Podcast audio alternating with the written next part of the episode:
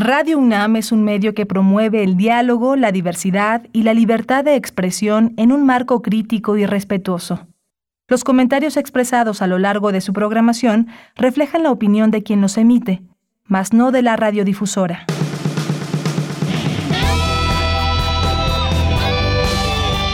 Prisma RU. Relatamos al mundo.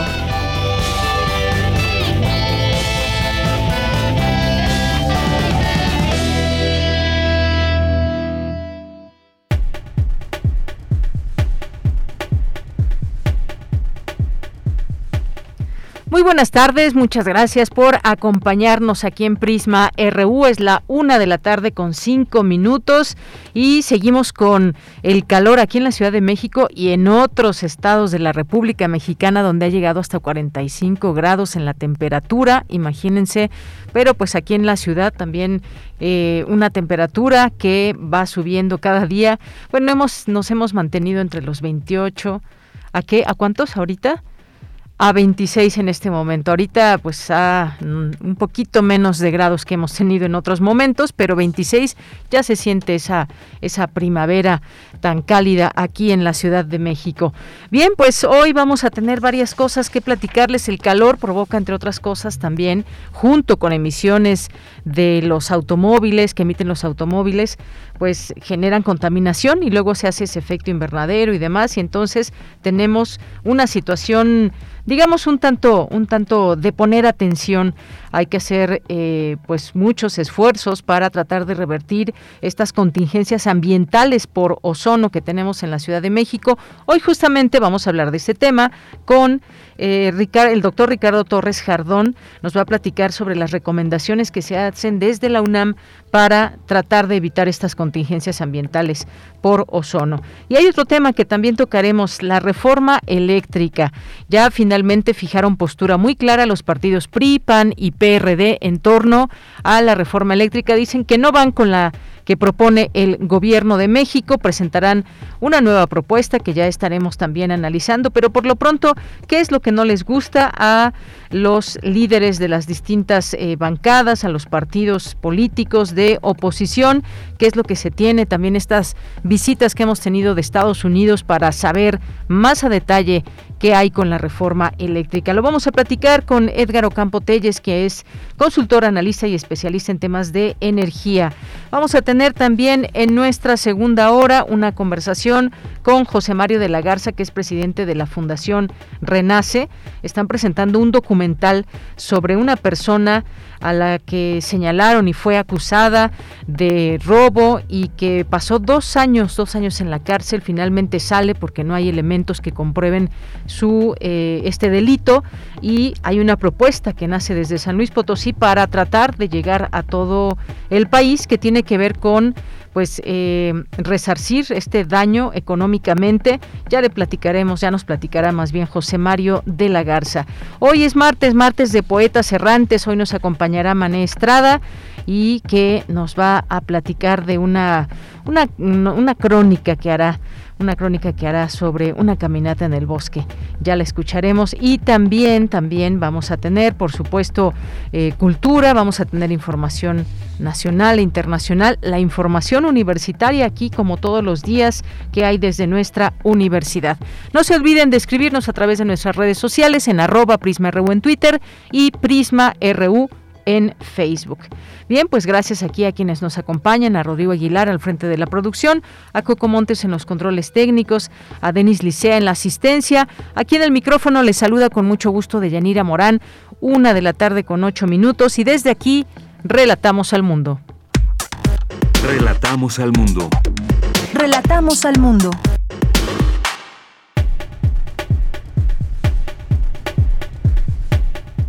Y en este día, martes 5 de abril, en la información universitaria, ya viene la fiesta del libro y la rosa, que se llevará a cabo nuevamente ya de forma presencial en los espacios y recintos del Centro Cultural Universitario. Más adelante en la sección de cultura, Tamara Quirós tendrá todos los detalles de esta conferencia de prensa donde presentaron ya el programa de actividades. En el Colegio Nacional, colaboradores y amigos rinden homenaje al doctor Guillermo Soberón al cumplirse año y medio de su partida. Celebra el Colegio de Ciencias y Humanidades Plantel Oriente su 50 aniversario. En la información nacional, la Suprema Corte de Justicia de la Nación analiza este martes una presunta la presunta inconstitucionalidad de la ley de la industria eléctrica promovida por legisladores de oposición. El presidente Andrés Manuel López Obrador calificó como aberración la decisión de la Suprema Corte de eliminar la restricción de 10 años para exservidores públicos, para que exservidores públicos trabajen en la iniciativa privada. La realidad de la libertad de expresión e información es lacerante y adversa en México, advierte informe de artículo 19. Asegura Rosaura Ruiz Gutiérrez, secretaria de Educación, Ciencia, Tecnología e Innovación del Gobierno de la Ciudad de México, que para terminar con la brecha en el acceso a la educación superior en el país es necesario un apoyo sostenido en ciencia y tecnología. La jefa de gobierno, Claudia Sheinbaum, anunció que habrá ley seca en la Ciudad de México a partir de la tarde del sábado 9 de abril hasta el domingo 10, previo a la jornada de la consulta para la revocación de mandato. Y en la información internacional, la Unión Europea prevé nuevas sanciones a importación de carbón y petróleo de Rusia. Hoy en la UNAM, ¿Qué hacer y a dónde ir? Te recomendamos la retransmisión de la serie Retrato Hablado. En estos programas la periodista Elvira García entrevista a la poeta Dolores Castro, quien nos habla de su vida y obra. La retransmisión de dichos programas serán en la memoria de la gran escritora Dolores Castro, quien fuera colaboradora de Radio UNAM, fallecida el pasado 30 de marzo. La serie Retrato Hablado se retransmitirá de martes a jueves a las 11 y 17 horas por nuestras frecuencias 96.1 de FM y 860 de AM. Otra opción que no te puedes perder es la serie Hipócrates 2.0, coproducción de Radio UNAM y el Programa Universitario de Investigación en Salud. En esta serie se abordan las investigaciones y los asuntos relacionados con la salud que son de interés del público. Acompaña al doctor Mauricio Rodríguez Álvarez y sintoniza hoy, en punto de las 18 horas, las frecuencias universitarias de Radio UNAM. El Carro de Comedias, proyecto de Teatro UNAM, con obras itinerantes que llegan a distintos públicos, te invita a disfrutar de la puesta en escena El Sendebar, la cruzada de una fémina ilustrada. Originalmente, El Sendebar era un compendio de cuentos surgido en el siglo X, destinado principalmente a enseñar a los hombres a cuidarse de las artimañas femeninas. Fue escrito en árabe, después traducido al hebreo y en el siglo XIII al castellano, bajo la tutela de Alfonso X el Sabio. La obra de teatro El Sendebar, la cruzada de una fémina ilustrada, muestra cómo las mujeres han peleado a lo largo de la historia por ser escuchadas. Disfruta de esta puesta en escena que se presentará hoy, en punto de las 16 horas, en el Parque Revolución ubicado en Avenida 16 de Septiembre, en el centro de Naucalpan. La entrada es libre y el aforo limitado. No olvides llevar tu cubrebocas.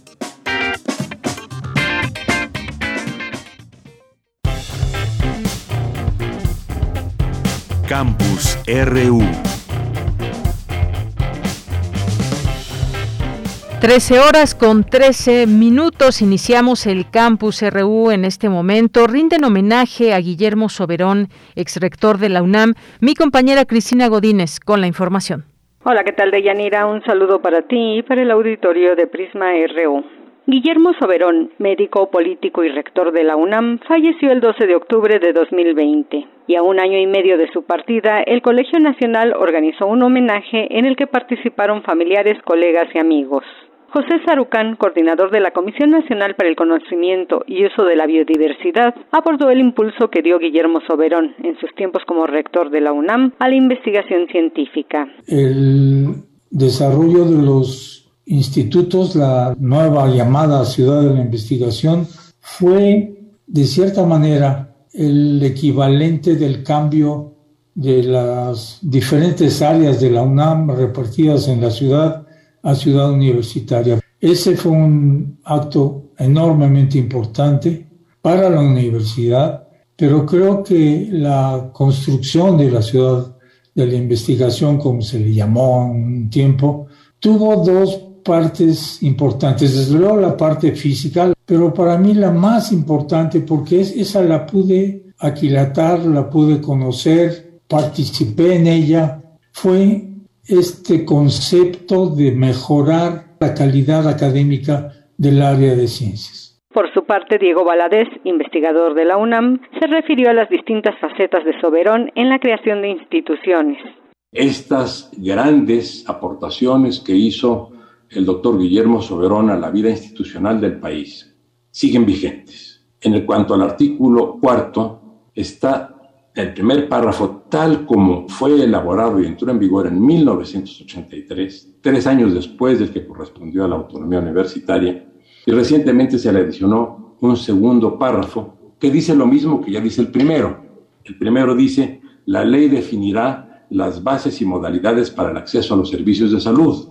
Y la edición dice, la ley definirá un sistema de salud para el bienestar. Esto es redundante porque ya las características de los servicios de salud estaban enunciados o delegados a la ley desde 1983. Jaime Sepúlveda trató sobre el legado de Guillermo Soberón como reformador del Sistema Nacional de Salud. Durante su gestión como secretario de Salud, el doctor Soberón reclutó a un equipo excepcional de colaboradores, incluyendo a Diego Valadez como subsecretario y a mi padre, Bernardo Sepúlveda, en el Consejo de Salud General. En materia de salud pública, el arribo de Jesús Comate significó un viraje radical. Permitieron establecer disciplina y claridad de prioridades en vigilancia y control de enfermedades endémicas y epidémicas. Deyanira, este es mi reporte. Buenas tardes.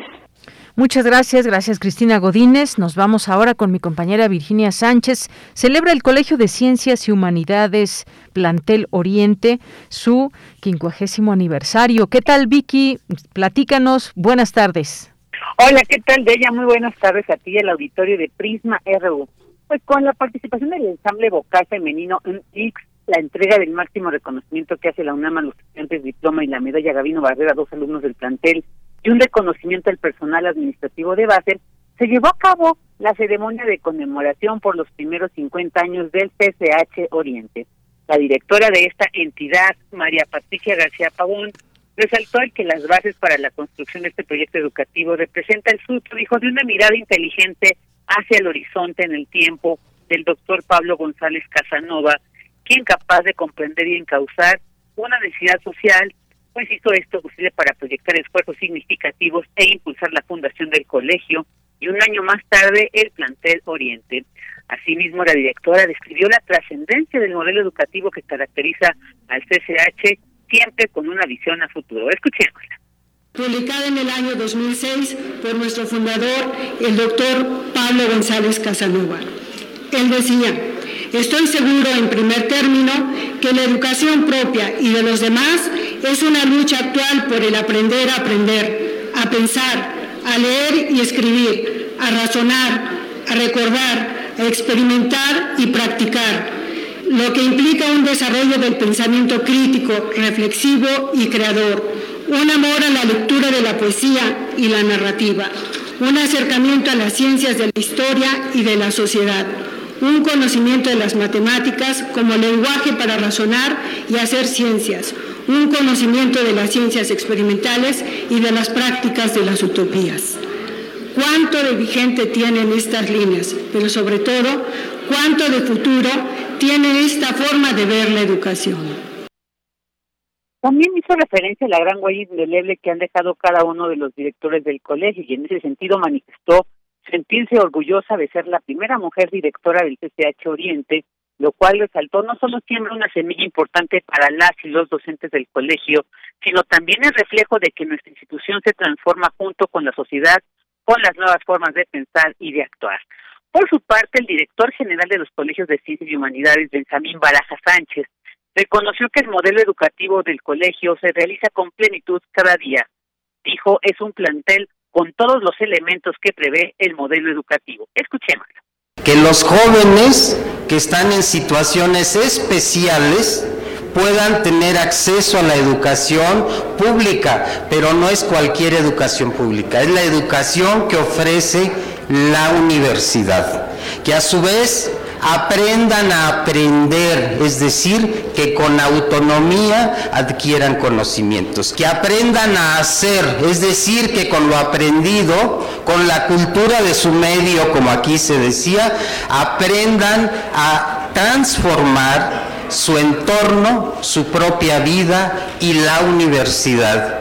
Y sobre todo, que aprendan a ser mejores personas y ciudadanos. Y eso es lo que ha logrado este plantel Oriente a lo largo de 50 años a través de sus profesoras y profesores. Y para concluir este evento, donde también estuvieron presentes Clara Brugada y Evelyn Parra, alcaldesas de Iztapalapa y Venustiano Carranza, respectivamente, se llevó a cabo la develación de la placa conmemorativa que lleva la leyenda 50 años de formar conciencias jóvenes, críticas y propositivas, libres de espíritu. Bueno, pues felicidades a toda la comunidad que desde hace 50 años han escrito la historia del CCH Oriente. De ella, esta es la información. Muchas gracias, Vicky. Muy buenas, tardes. Buenas tardes, pues sí, también nos sumamos a esa felicitación. ¿Cuántas y cuántas generaciones han surgido desde este plantel Oriente que cumple 50 años? Muchas felicidades y a todas y todos quienes han hecho un esfuerzo enorme para que pues el CCH también pues siga en pues los cambios que van apremiando poco a poco en el panorama nacional y sobre todo de la educación. Nos vamos a la siguiente información. A más de tres años del gobierno de Andrés Manuel López Obrador persiste una grave crisis de derechos humanos y eh, agresiones a la prensa, señala artículo 19. Cindy Pérez Ramírez nos tiene esta información. Adelante, Cindy, muy buenas tardes. Deyanira, muy buenas tardes a ti y a todo el auditorio de Prisma RU. En los primeros tres años del gobierno de Andrés Manuel López Obrador hay un 85% de más agresiones contra la prensa y el doble de asesinatos que el mismo periodo de Enrique Peña Nieto. Así lo dijo Paula Saucedo, oficial del Programa de Protección y Defensa de Artículo 19 la Organización Internacional de Derechos Humanos por la Defensa de la Libertad de Expresión y el Derecho a la Información, esto durante la presentación de su informe anual 2021, Negación si bien el, presupuesto de publicidad oficial se ha reducido, eh, más del 50% de total del presupuesto lo tienen 10 medios de comunicación y de ese 50 el 30% lo tienen tres medios, que es La Jornada, Televisa y TV Azteca. Hay negación cuando se dice primero los pobres, pero no se les garantiza el acceso a la información y la brecha digital persiste donde hay debilitamiento de, instituciones y donde todos los días se niega que se asesinan en este país a 11 mujeres y donde según las cifras oficiales hay más o hay casi 100.000 desaparecidos en este país. En tanto, Polo Maldonado, director regional de Artículo 19, dijo que en 2021 se consolidó la tendencia a negar problemáticas de derechos humanos, lo que impacta de manera negativa a la libertad de expresión. Esta narrativa descalificadora por parte de distintos niveles de gobierno ha derivado también en el debilitamiento de las instituciones encargadas de velar por la prevención y protección de la violencia. En la conferencia matutina comienza la negación de realidades que afectan el ejercicio de derechos humanos cuando el presidente exonera, difama, niega, distorsiona o minimiza, el resto de la administración tiene dos opciones. O se sube a la ola o rema contracorriente. Y como hemos visto, la mayoría ha optado por el primer camino. El espacio, quién es quién en las mentiras de la semana, es la institucionalización del señalamiento, estigmatización y deslegitimación de los actores que interpelan y critican el discurso oficial. La violencia estructural y el racismo institucional hacia las comunidades indígenas ha cobrado fuerza y se ha vuelto más evidente ante la falta de estrategias de información. Deyanira, este informe negación, de acuerdo con artículo 19, fue titulado así por esta tendencia del gobierno a desinformar y estigmatizar a quienes contrastan datos oficiales. Este es el reporte que tenemos. Bien, Cindy, pues muchísimas gracias. Gracias por esta información emanada de artículo 19. Buenas tardes. Muy buenas tardes. Continuamos. Porque tu opinión es importante, síguenos en nuestras redes sociales, en Facebook como Prisma RU y en Twitter como arroba PrismaRU.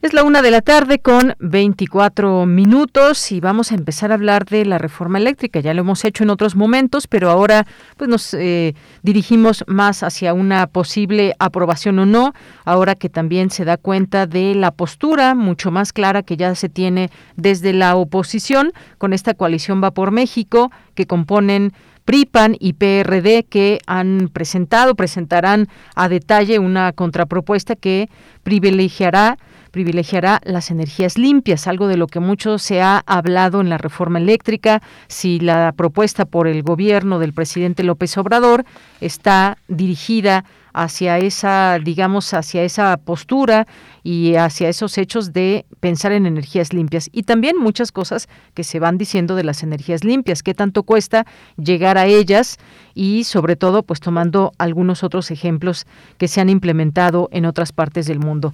Bien, pues vamos a entrevistar, ya está en la línea telefónica el profesor Edgar Ocampo Telles, él es consultor, analista y especialista en temas de energía. ¿Qué tal, maestro? ¿Cómo está? Muy buenas tardes. Buenas tardes, Deyanira. Pues un placer y un gusto estar en tu programa y con tu auditorio. Gracias, gracias. Eh, profesor, pues yo le preguntaría sobre este tema que ya en otro momento hemos platicado eh, cuando se presentó la reforma eléctrica del presidente López Obrador, la que se propone, y después hemos visto una serie de... Eh, pues de respuestas o de preocupaciones incluso se ha hablado del gobierno de Estados Unidos por ejemplo que está muy eh, muy observante de esta reforma eléctrica que se está impulsando por parte del gobierno. Eh, por una parte se habla de que se pone en riesgo eh, inversiones estadounidenses y más pero qué es lo que podemos decir en, en este momento lo que se tiene y las propuestas que poco a poco vamos a ir también comentando, eh, maestro. ¿Qué le, ¿Qué le parece hasta el momento? ¿Cuáles serían esos puntos a destacar muy puntuales sobre la reforma eléctrica que se propone desde el Gobierno de México? No hay que perder de vista el asunto medular que persigue corregir la reforma eléctrica del presidente Andrés Manuel López Obrador. Pretende acabar con los contratos fraudulentos de autoabasto. Estos permisos de autoabasto que le permitieron a grandes consumidores como FEMSA, como Bimbo, como Cemex, como Walmart, asociarse con generadores que por lo general fueron de energías renovables, energía solar y energía eólica. Entonces, para crear estas sociedades de permisos de autoabasto, que en realidad están utilizando la infraestructura eléctrica del país sin pagar lo correspondiente. Entonces, es con los impuestos de los mexicanos, con el dinero que tú pagas, que pagamos todos los mexicanos, que estas grandes empresas eh, están evitando pagar el costo real de la electricidad. Es una enorme ventaja competitiva para pues todas estas tiendas, Walmart, Oxxo, este, la gran industria consumidora como es Cemex, Bimbo, etcétera, a costa del la, el uso eh, casi gratuito de la infraestructura, tanto de transmisión, que es un costosísimo su mantenimiento, y peor aún la de distribución, que son todos estos postes que vemos en las calles, ¿no? La infraestructura de transmisión son las torres gigantescas que vemos en la carretera cuando vamos de viaje, y la parte de distribución, pues son todos estos postecitos que andan por toda la ciudad, transformadores y cables, etcétera, ¿no? Eso casi no les cuesta los permisos de, de autoabasto, porque mañosamente crearon estas sociedades durante la reforma energética fraudulenta de Peña Nieto. Los grupos de oposición, PRI, PAN y PRD, recibieron, recibieron sobornos que ya fueron evidenciados para que fuera aprobada esta reforma energética que se vendía más con el asunto de las energías renovables y se ocultó y se dejó de hablar de los permisos de autoabasto, que lo que ocasionó fue un mercado eléctrico VIP del cual está restringido CFE. CFE perdió la parte sustancial del mercado que permitía financiarse, se fue a este mercado paralelo, opaco y oculto, fraudulento de los permisos de autoabasto, y entonces eh, CFE tiene pocos ingresos y le toca mantener, eh, darle mantenimiento a todo el sistema para atención a, los demás de 40 millones de clientes, de los pequeños clientes eh, que somos nosotros, que cuestan más de lo que dejamos en, realmente en ganancias, ¿no? Entonces esa es una parte que no hay que perder de vista. Como la mayor parte de los contra de los permisos de autoabasto están asociados a plantas generadoras con renovables, por eso están insistiendo tanto en la en la narrativa de las fuentes renovables. Veamos a, a, a nivel internacional qué ha pasado con las fuentes renovables. Son un fiasco de Yanira, perdóname decirlo así. Este es triste, este es una noticia impactante para mucha gente que se la creyó y yo quiero poner de ejemplo Alemania. Alemania tiene 60 mil megas instalados, ya 60 mil megas. Es casi toda la potencia del parque eléctrico mexicano. Imagínate la capacidad. 60 mil megas de solar, más 60 mil megas de eólica.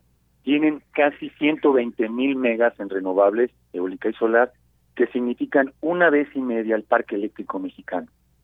Bueno, la demanda alemana en tiempo real, digamos en un día de mucha demanda, por ahí de las 5 de la tarde, donde todas las casas están prendidas, la industria, los comercios, las oficinas, este, las plazas, los hoteles, la máxima demanda es de 60 mil.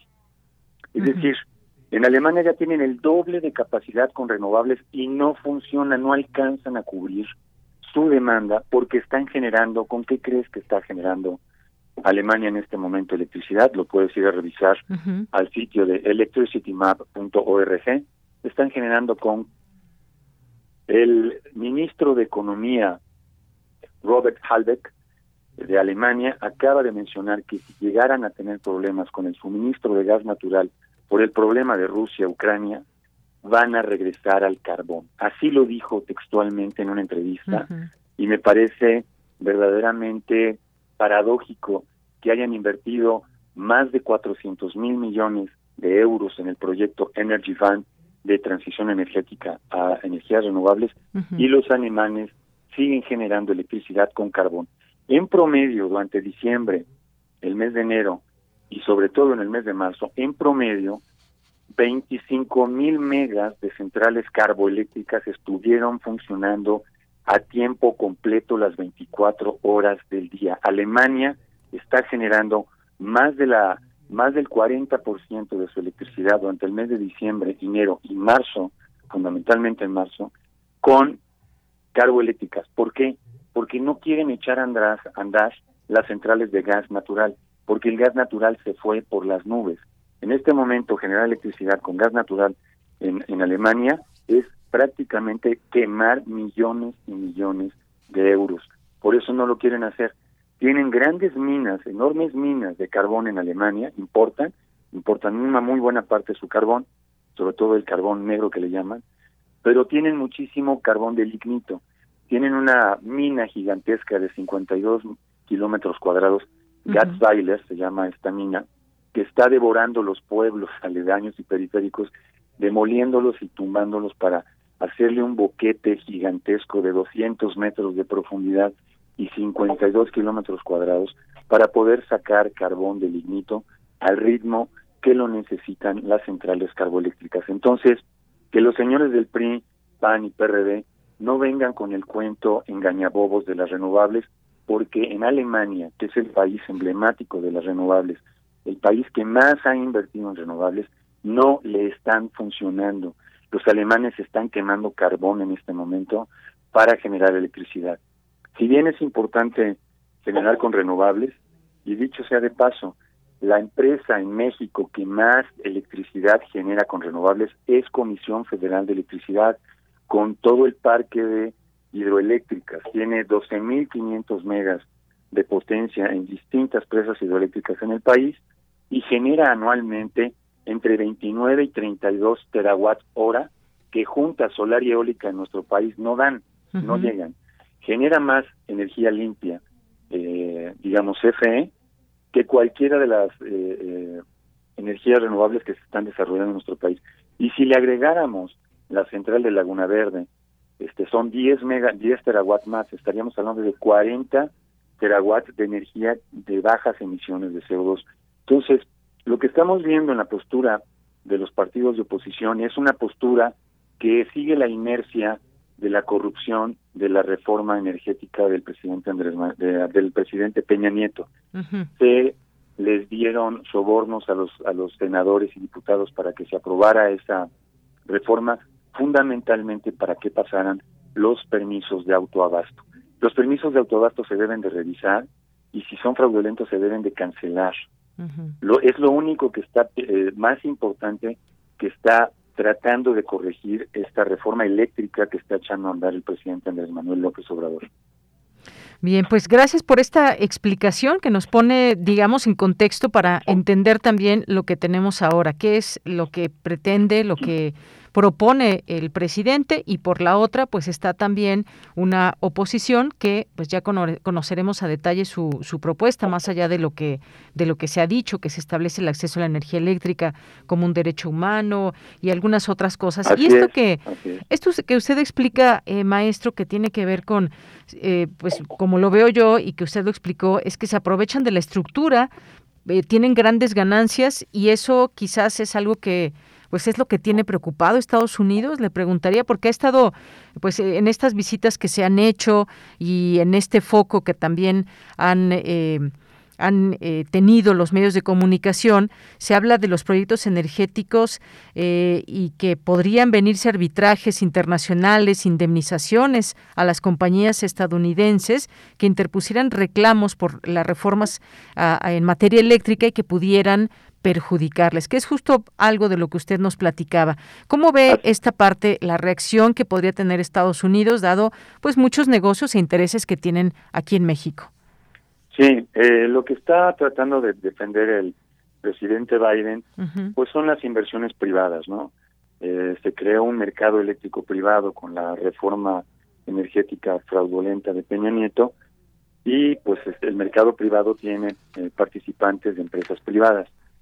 Nada más hay que irse a Inglaterra a ver qué es lo que está pasando por allá y más de la mitad de las empresas privadas eléctricas de Inglaterra ya fueron nacionalizadas de Yanira. Se privatizó el mercado, exactamente como se hizo durante el gobierno de Peña Nieto. En Inglaterra se privatizó el mercado eléctrico en 1990 y hubieron quejas de que no se debía de privatizar porque el gobierno debería de mantener la rectoría para garantizar la eh, confiabilidad y seguridad del sistema. Bueno, la privatizaron. Con el problema que hubo del gas natural, todas las empresas que estaban comprando en el mercado electricidad de generadores de gas natural vieron cómo se incrementó la factura de compra de electricidad y cuando debían de venderle a sus clientes, pues tenían contratos fijos, entonces no podían reflejar esos incrementos y lo que pasó es que una por una quebraron más de 20 empresas privadas eléctricas que tuvieron que ser rescatadas con el gobierno, por el gobierno de Inglaterra. Entonces, ¿para qué privatizar un mercado que finalmente se va a tener que nacionalizar tan pronto haya la más pequeña perturbación como existió, como, como pasó desde diciembre hasta el mes de marzo en Inglaterra?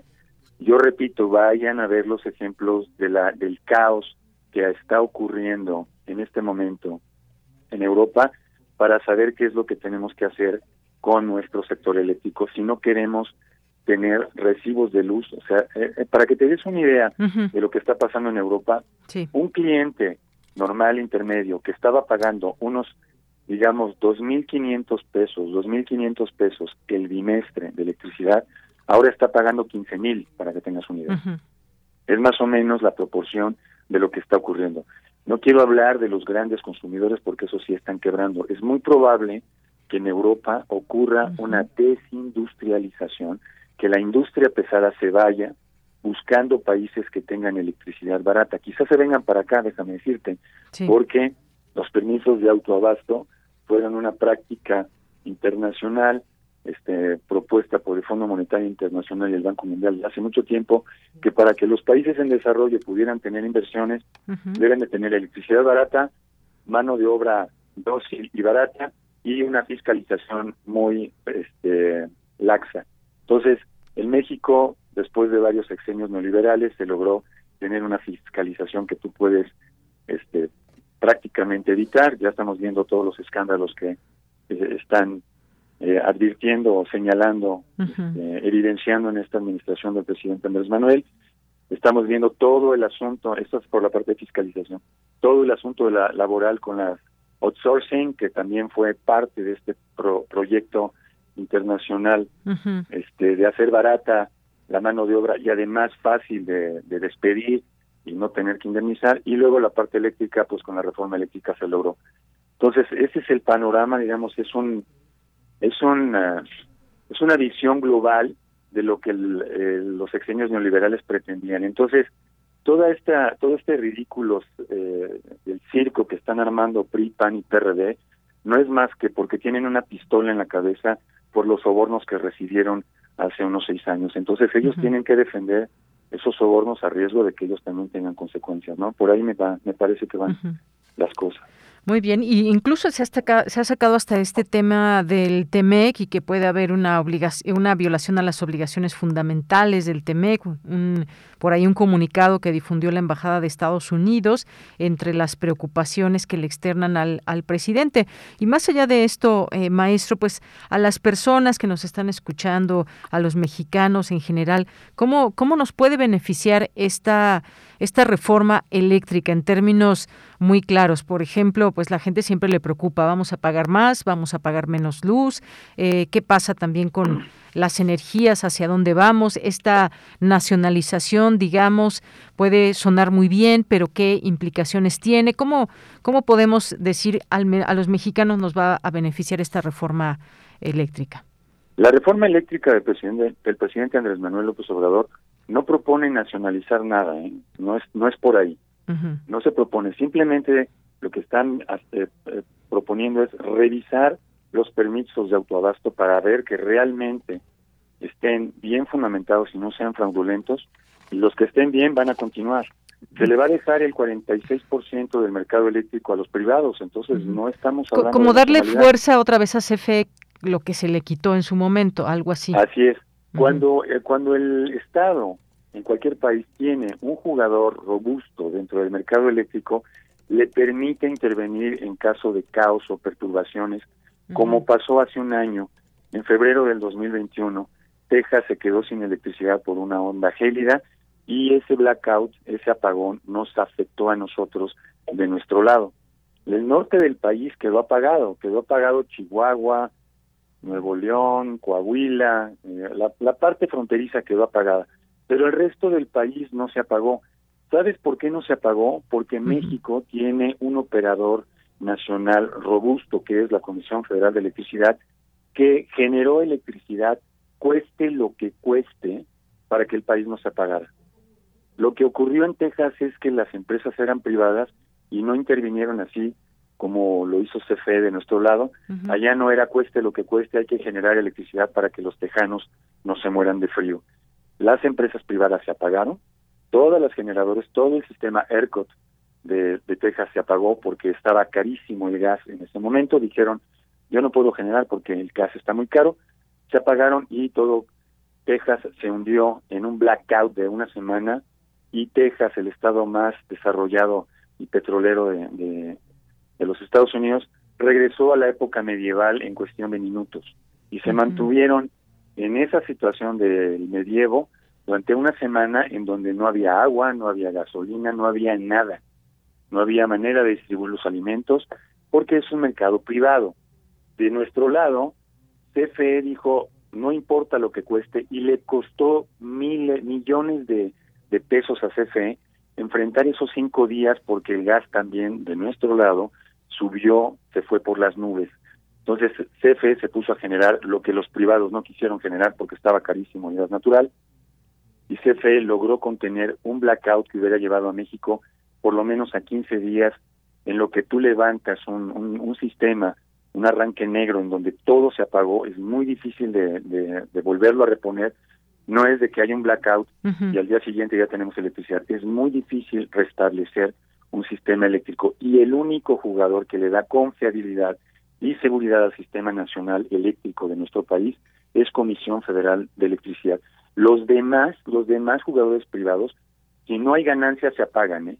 Y apagarse significa que no haya radio UNAM, para que me entiendan, que nadie te escuche.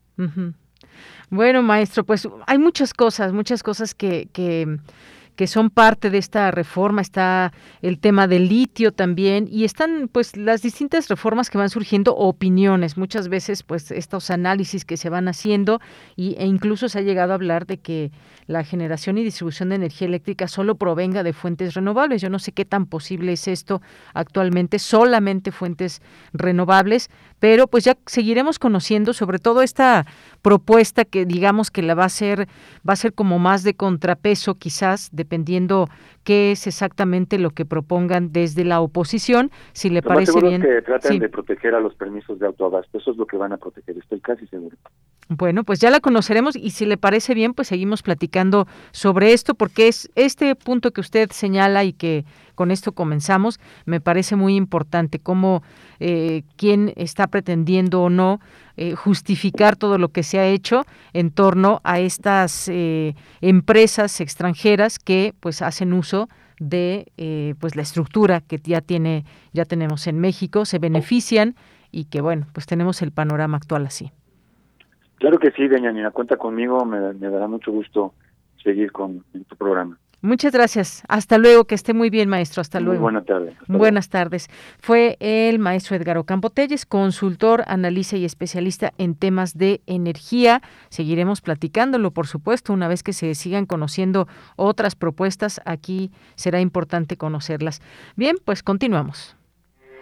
Porque tu opinión es importante, síguenos en nuestras redes sociales, en Facebook como Prisma RU y en Twitter como arroba PrismaRU.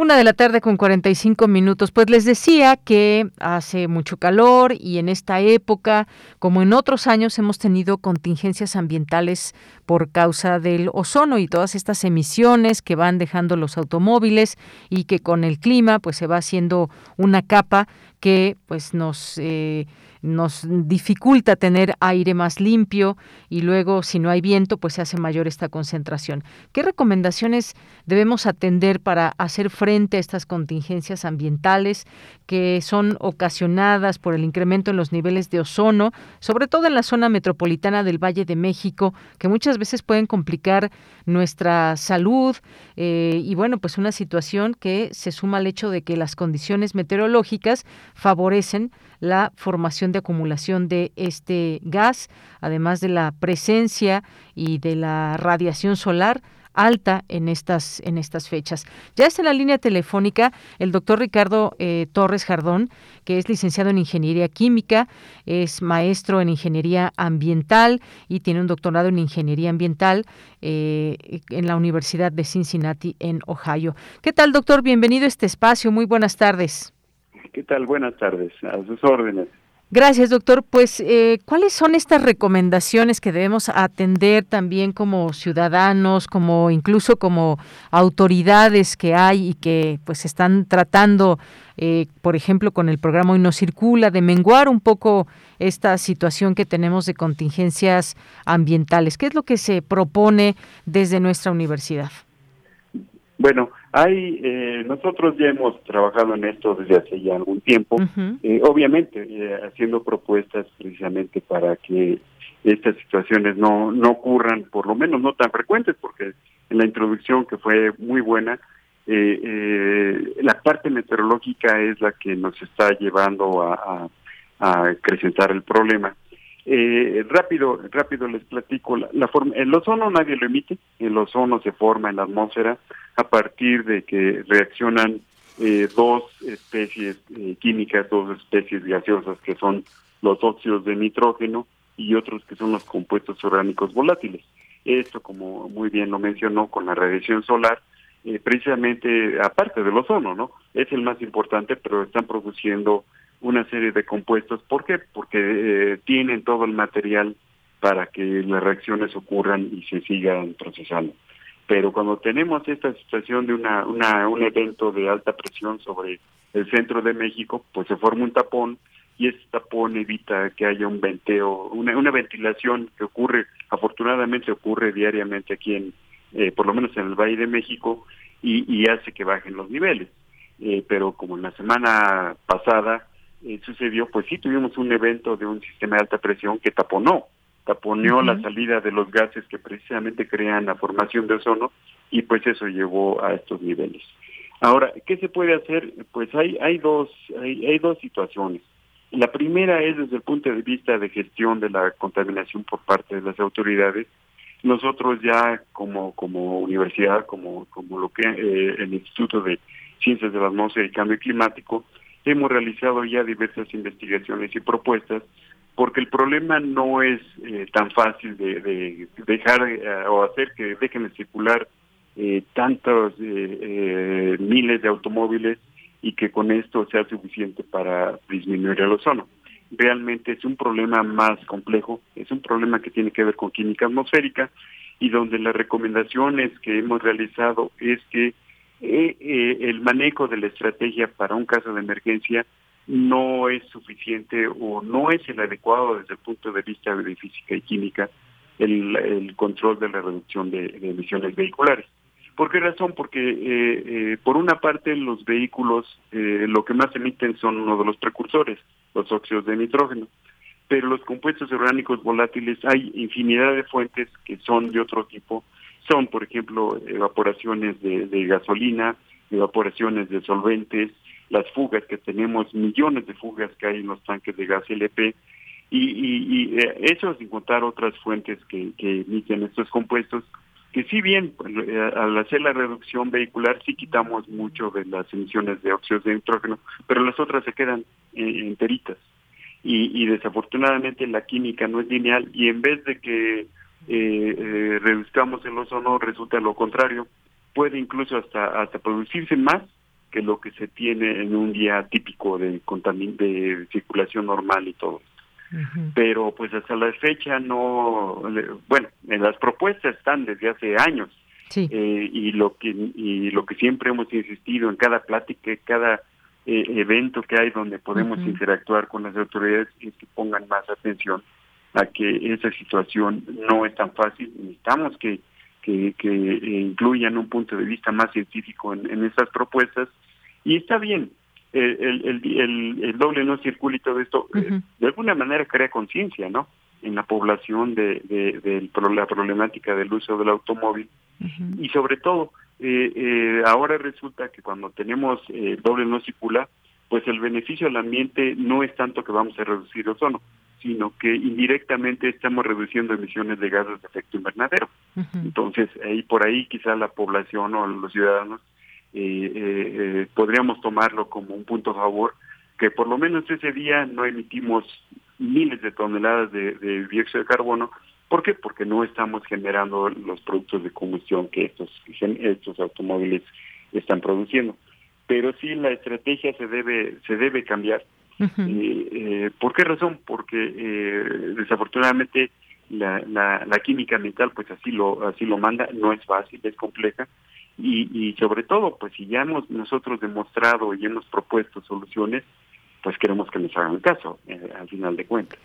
Claro, como usted bien dice, doctor, no es nuevo esto que están proponiendo. Y uno se, se pregunta a lo largo de los años, pues sí, seguramente este programa de verificación vehicular, el hoy no circula, pues tienen también su, su efecto. Esto quiere decir que pues los automóviles contaminan menos o se debe sacar de circulación aquellos que contaminan más y es un control a través de, de las calcomanías, las placas y me parece que, como usted bien dice, ha, generado conciencia pero vemos que no es suficiente. Y luego vienen estos exhortos de pronto a utilizar menos el automóvil, a sacar la bicicleta, a transportarnos de otra manera, el transporte público, que también es una, una opción. Esa, digamos, también, pues son opciones que, que vamos teniendo como como ciudadanos y entender que en una ciudad o un valle de México tan grande, con tantas necesidades de traslados, pues es evidente que pueden salir este tipo de problemas. Pero siempre pensar en que hay soluciones es algo positivo, doctor.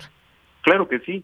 Y eh, eh, una, una cosa que hemos insistido eh, en general, ¿no? En lo que tiene que ver ya a lo mejor se sale de nuestro de nuestro ámbito es que desafortunadamente el control de la contaminación y sobre todo los los precursores de ozono los que tienen que ver con los compuestos orgánicos volátiles ya no dependen tanto de una secretaría, por ejemplo, la Secretaría de Medio Ambiente de la Ciudad de México, que sí tiene su programa de verificación muy estricto, eh, tenemos que verificar el automóvil dos veces al año, desafortunadamente, si hay muchos automóviles, pero resulta que quienes emiten más son aquellos vehículos de carga de tipo motor a diésel que traen placas de servicio público federal.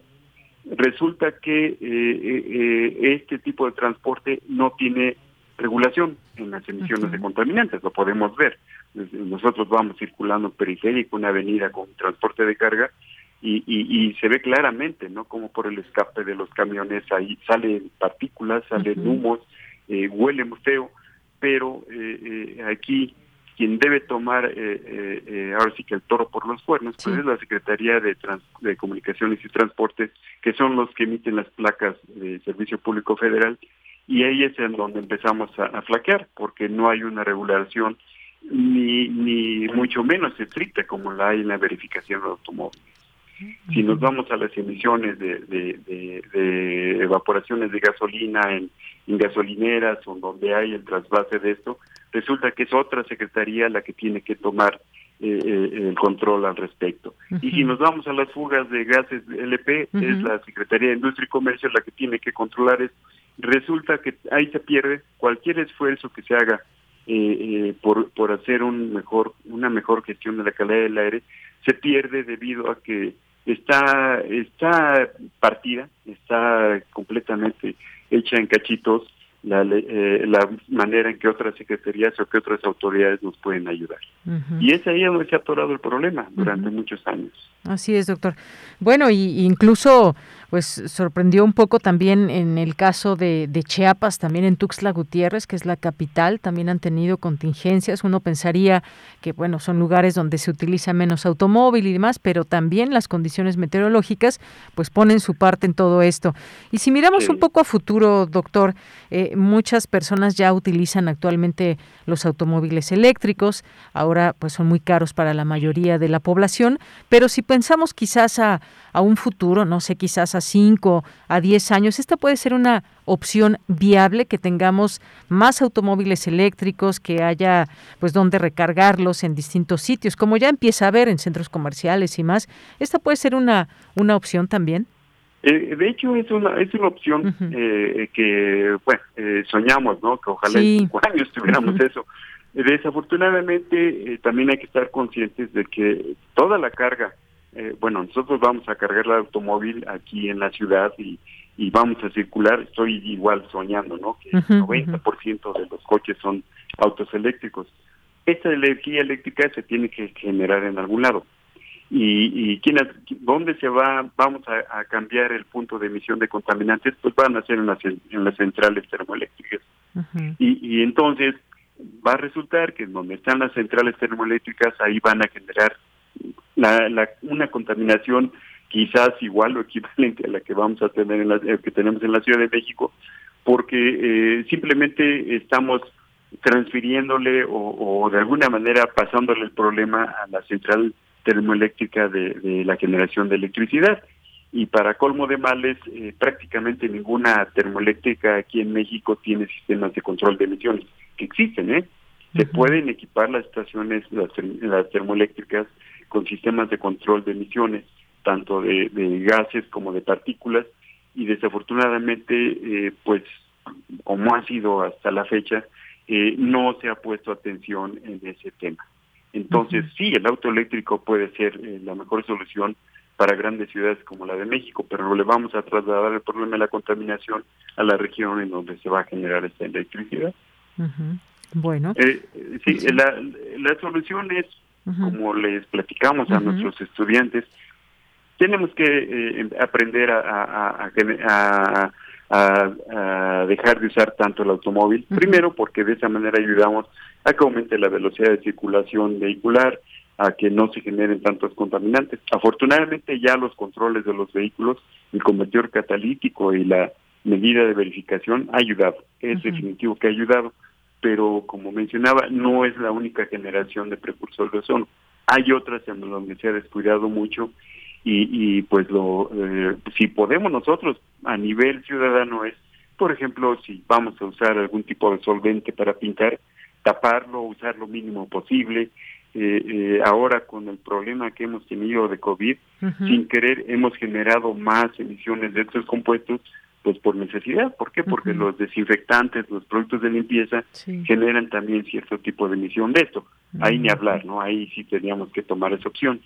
Pero eh, realmente yo considero que por lo menos aquí en la Ciudad de México, los ciudadanos sí están contribuyendo. El hecho de mantener el carro en buenas condiciones está ayudando, está ayudando y bastante. Pero nos falta ese complemento, nos falta esa parte donde nosotros ya no podemos hacer mucho. Muy bien. Bueno, pues nos queda bastante claro todo este panorama y pues son varios elementos que se conjuntan para tener desafortunadamente, sobre todo en estas épocas del año, estas contingencias ambientales. Pero también está la parte de generar conciencia y dejamos como siempre esa opción también entre nuestros y nuestras radioescuchas. Doctor, pues muchas gracias, gracias por estar aquí en Prisma RU de Radio UNAM. Un gusto conversar con usted. Eh, muchas gracias por la oportunidad y saludos a, a los radioescuchas. Gracias, hasta luego. Hasta luego. Fue el doctor Ricardo Torres Jardón, licenciado en Ingeniería Química, maestro en Ingeniería Ambiental en la División de Estudios de Posgrado de la Facultad de Ingeniería y tiene un doctorado en Ingeniería Ambiental en la Universidad de Cincinnati. Son las 2 de la tarde, nos tenemos que ir a un corte y regresamos a la segunda hora de Prisma RU. Relatamos al mundo. Relatamos al mundo. Gracias por esperarnos. Nosotros, en la AM, tenemos una deuda de lealtad con nuestra audiencia. A partir del 2 de mayo, volveremos a esas pláticas irreemplazables dentro del 860 de la amplitud modulada de Radio UNAM. Gracias por esperarnos.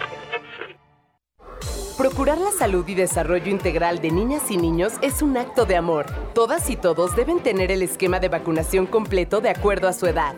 Para que todas y todos podamos estar cerca, vacunarlos es la mejor decisión. Lleva a vacunar a las niñas y niños para completar sus esquemas y no olvide su cartilla nacional de salud. Secretaría de Salud. Este programa es público, ajeno a cualquier partido político. Queda prohibido su uso para fines distintos a los establecidos en el programa. México es el país del sol, un país alegre, joven, fuerte. México es el país del futuro. No vamos a permitir que nos lleven al pasado, a un país viejo, contaminado.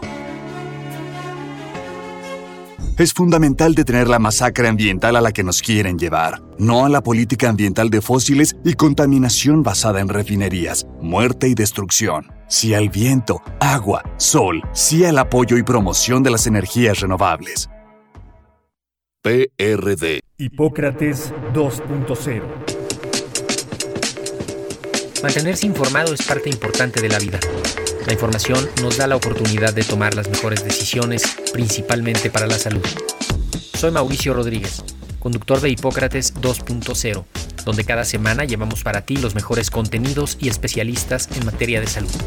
Escúchanos. Hipócrates 2.0 martes a las 18 horas, por Radio UNAM.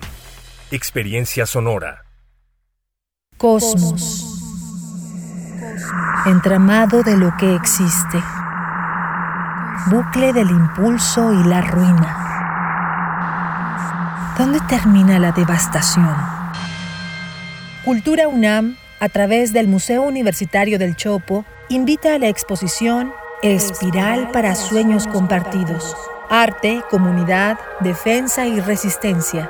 Instalación en gran formato por la artista colombiana Carolina Caicedo. A partir del 29 de enero. Galería Central del Museo Universitario del Chopo. Enrique González Martínez, número 10, Santa María la Ribera. Miércoles a domingo de 11.30 a 18 horas. Cultura UNAM. Porque tu opinión es importante, síguenos en nuestras redes sociales, en Facebook como Prisma RU y en Twitter como arroba PrismaRU.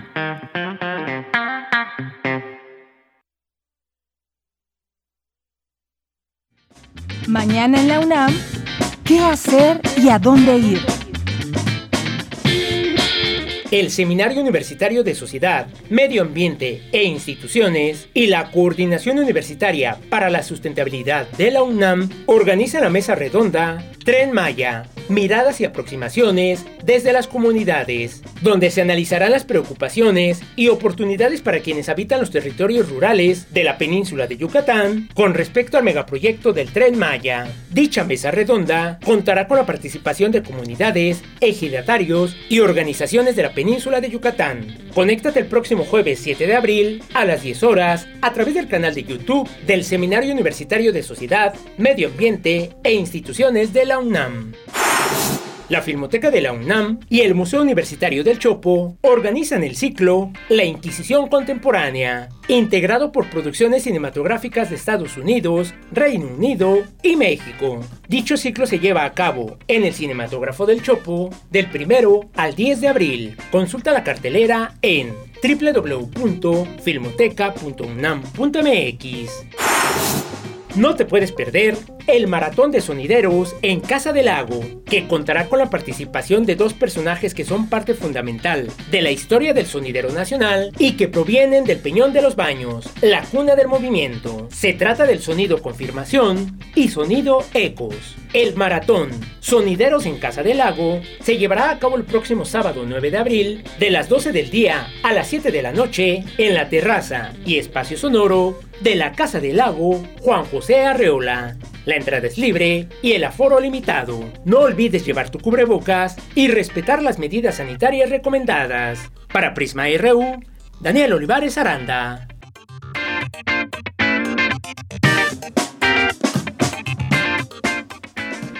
Estamos de regreso, dos de la tarde con cinco minutos. Muchas gracias por continuar en esta sintonía de Radio UNAM, 96.1 de FM y 860 de AM. Hoy todavía no nos pueden escuchar a través de nuestra, nuestra eh, transmisión, a través de eh, www.radio.unam.mx. Esperemos que pronto ya nos puedan escuchar. Nos siguen por aquí preguntando. Muchas gracias. Y pues por lo pronto eh, si no logran escucharlo, pues está también nuestra forma de hacerlo, que es a través del podcast, aunque con un poquito más de, eh, atraso, lo escucharán algunas horas posterior a la transmisión, pero esa es una manera también de que nos puedan escuchar. Dos con seis minutos y César Soto nos dice por aquí, aprovechando el comentario, informo la señal abierta de 96.1, en ocasiones hay interferencia de señal simultánea con otra estación de radiofónica, de música ranchera y otros. Bueno, ha ocurrido en diversos lugares. Un saludo. Fíjate, César, que a mí me pasa en algunos sitios solamente, la estación que sea, pero a veces hay interferencia en algunos sitios en especial, no sé a qué se deba, a qué circunstancias, pero suele suceder no solamente en esta, sino en algunas otras estaciones. Gracias, gracias a Jorge Fra. Muchas gracias a Jorge Morán Guzmán. Nos dice, sugiero otra entrevista con el doctor Ricardo Torres Jardón relativa a la entropía y cómo esta afecta los problemas climáticos, ambientales, sociales, económicos y políticos. Muchas gracias, Jorge, por la sugerencia. Jorge Fra, Chris Morris, David Castillo, ¿Qué pasaría si con las bacterias que se desechen de los carros eléctricos con bastante contaminante, eh, contaminantes las baterías? Las baterías, perdón, ¿qué pasaría con las baterías que se desechen de los carros eléctricos? Son bastante contaminantes de cualquier tipo. Bien, pues dejamos esta pregunta pendiente, David. Muchas gracias. Eh, que también eh, nos escribe por aquí refrancito, dice qué calor y con la contaminación que hay en esto eh, que creemos pandemia terminada también tiene que ver con la charla anterior y que es el enorme consumo que tenemos. Justo ahorita escuchando y echándome un tufo con el camión del gas y nos pasa aquí el video.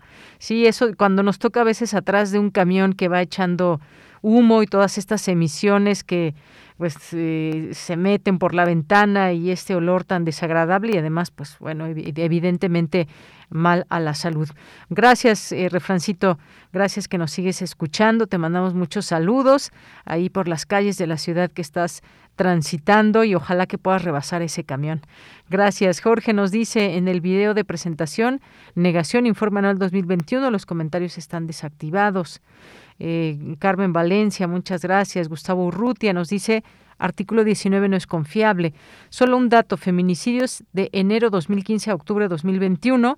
Viendo los números, no se ve de dónde sacan que en México hay 10 feminicidios cada día. Nos manda aquí una, una gráfica Eh, muchas gracias. Una gráfica de la Secretaría de Seguridad y Protección Ciudadana de los presuntos delitos de feminicidio, tendencia nacional y aquí va desde el año 2015 al 2020. Muchas gracias por hacernos este envío, Gustavo. Alma Rosa Luna, también muchas gracias por los saludos. Eh, Unis Nordlac, excelente y clara explicación del profesor Ocampo sobre la reforma eléctrica.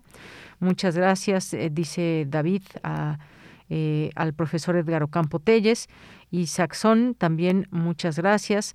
Gracias también a Hernán Garza.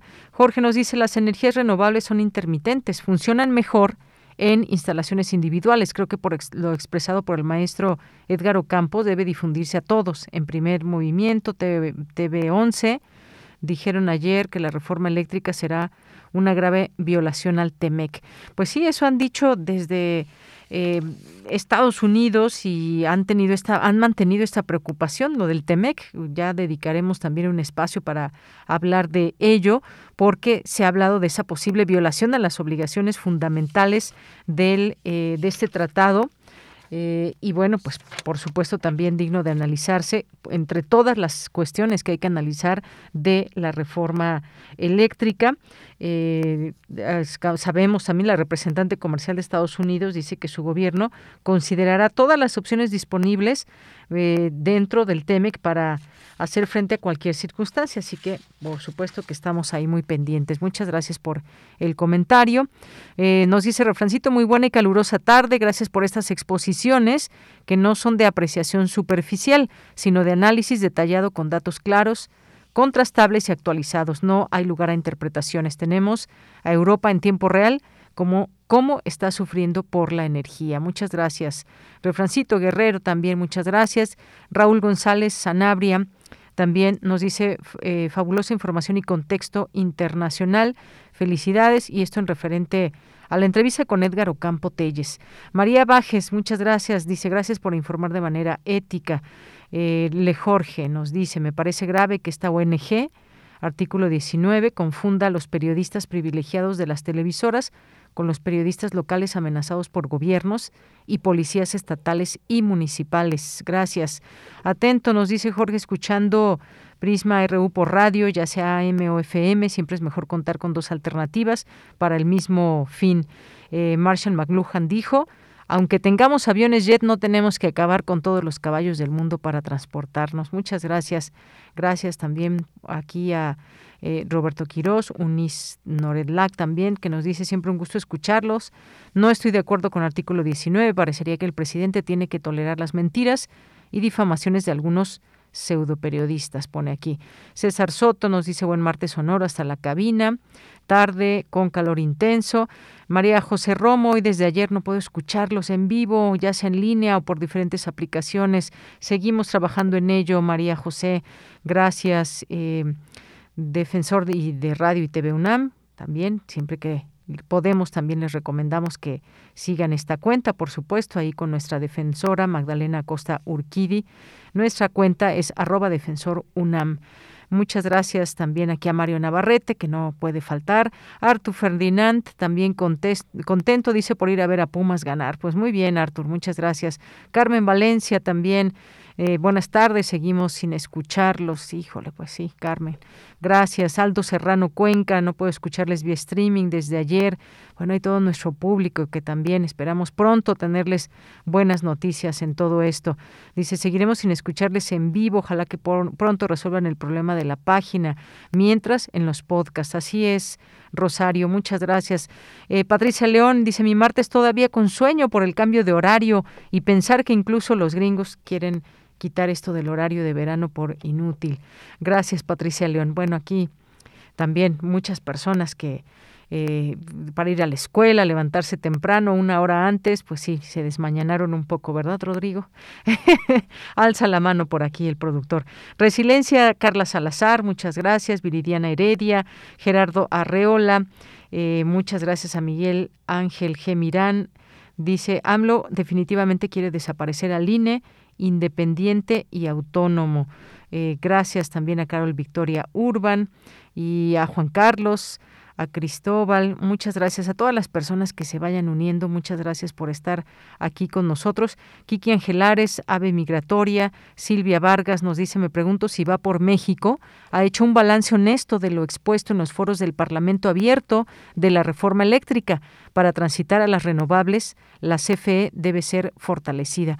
Pues sí, un ejercicio muy interesante eh, ahí en los foros abiertos, en el Parlamento abierto, que ya en su momento también platicamos. Creo que era también un buen momento de escuchar también como ciudadanos y como propios legisladores este ir y venir de opiniones y puntos a discutir. Eh, gracias también a esta cuenta que nos sigue la historia de Tasco, nos dice saludos desde el Archivo General de la Nación a todos los taxqueños.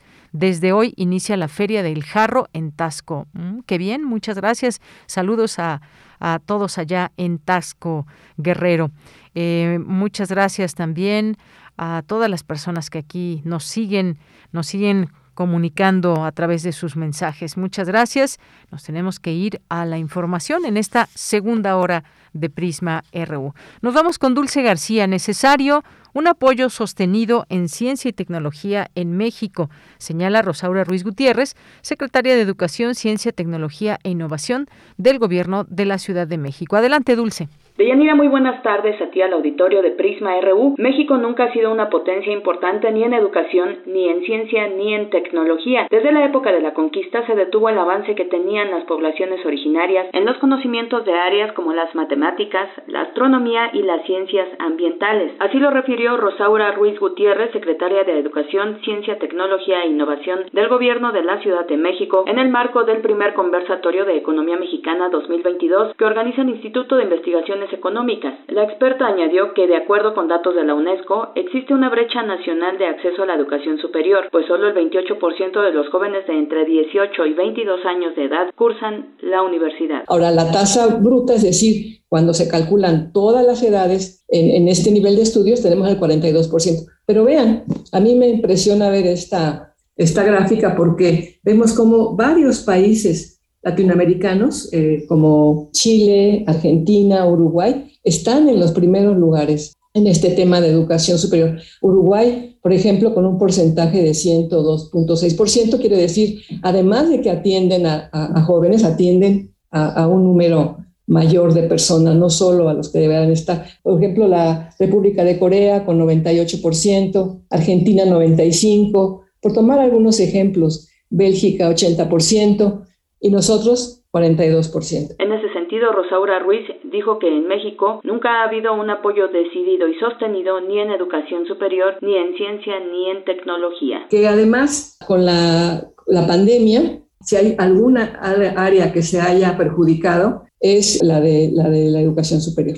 En educación superior tuvimos una reducción de la matrícula de ese 42% que digo, estamos atendiendo, considerando como tasa bruta, ¿eh? o sea, no a los jóvenes, ya les dije, el promedio nacional es del 28%, pero la Ciudad de México tiene un, promedio eh, bastante más alto, pero no de ninguna manera lo consideramos suficiente. Y decía, la pandemia este, se, dañó la economía, pero la educación tiene un, rezago en el que eh, perdimos estudiantes de este nivel de estudios, sobre todo en el sector privado.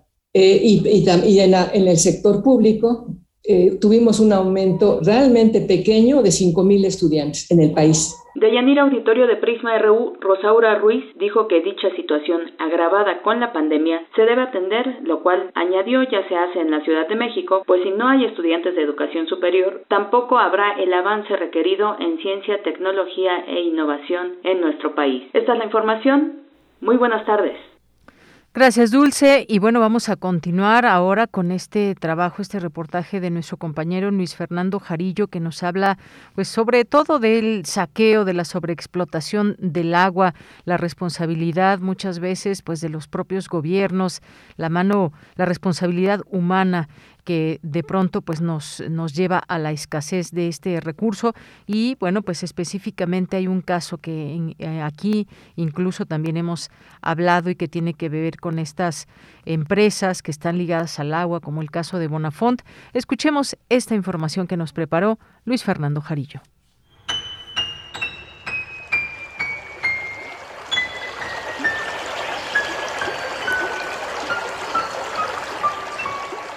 No es sequía, es saqueo.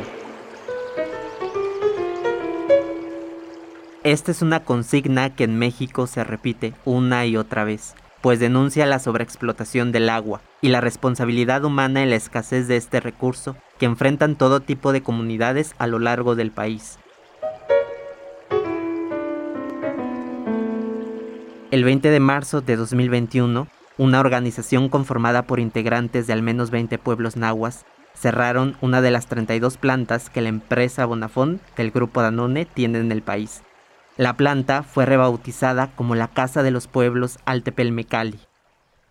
¡Fuera Bonafón! ¡Fuera! ¡El agua no se vende! ¡Se ama y se defiende! ¡El agua no se vende! ¡Se ama y se defiende! Según el Instituto Nacional de Estadística y Geografía, el INEGI, México es el principal consumidor de agua embotellada del mundo. Son tres grupos empresariales que ocupan el 80% del mercado. Coca-Cola tiene a Ciel, Danone a Bonafont y PepsiCo a Epura. La toma de la planta se trató de una protesta pacífica. Nadie lo puede negar. La organización de los pueblos ha hecho volver el agua. Y asimismo, asimismo la seguiremos defendiendo. Pero no solo eso. Además, hemos demostrado al mundo cómo se puede construir autonomía de manera colectiva para mejorar la vida en nuestras comunidades.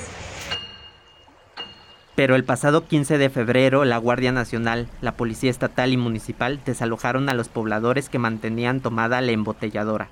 Mira, esta información es muy importante, trasciende hoy por la noche, durante la madrugada incluso. A través de redes sociales, la comunidad de Pueblos Unidos denunció que más de 300 elementos de la Guardia Nacional y de la Policía Estatal arribaron para desalojar la Casa de los Pueblos instalada sobre la embotelladora Juan Cebonilla. La respuesta de los pueblos nahuas es la caravana por el agua y la vida contra el despojo capitalista. Una protesta que en 34 días busca recorrer ocho estados del país.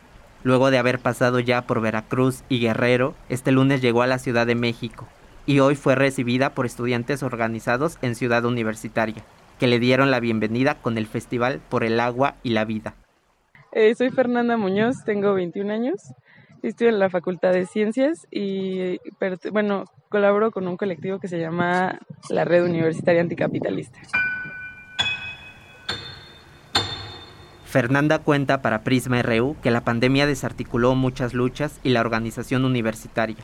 Por este motivo decidió participar en el proyecto.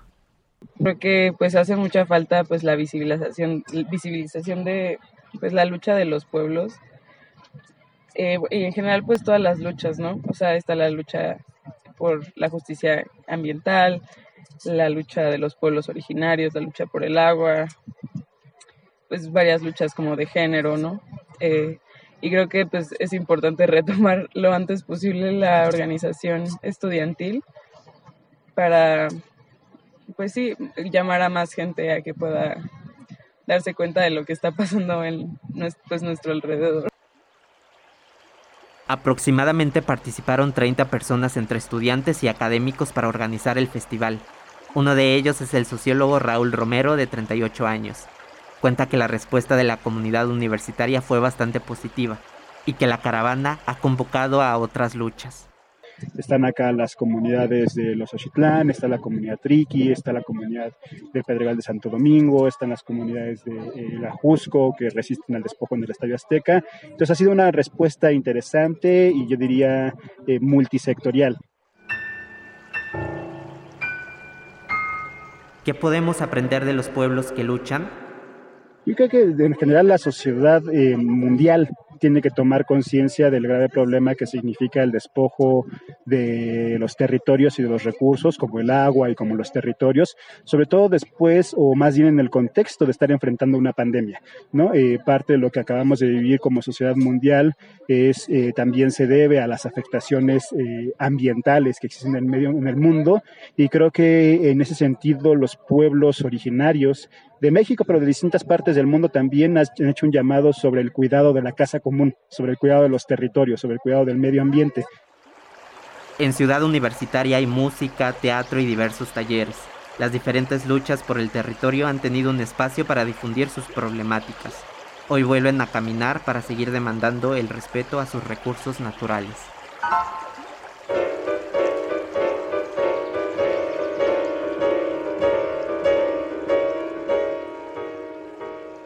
Con la producción de Rodrigo Aguilar para Prisma RU, Luis Fernando Jarillo. Gracias a Luis Fernando Jarillo por esta información, este reportaje y estas luchas que a veces no tienen todo el foco mediático, pero ahí están y es importante destacarlas. Bien, pues nos vamos ahora a la información internacional a través de Radio Francia.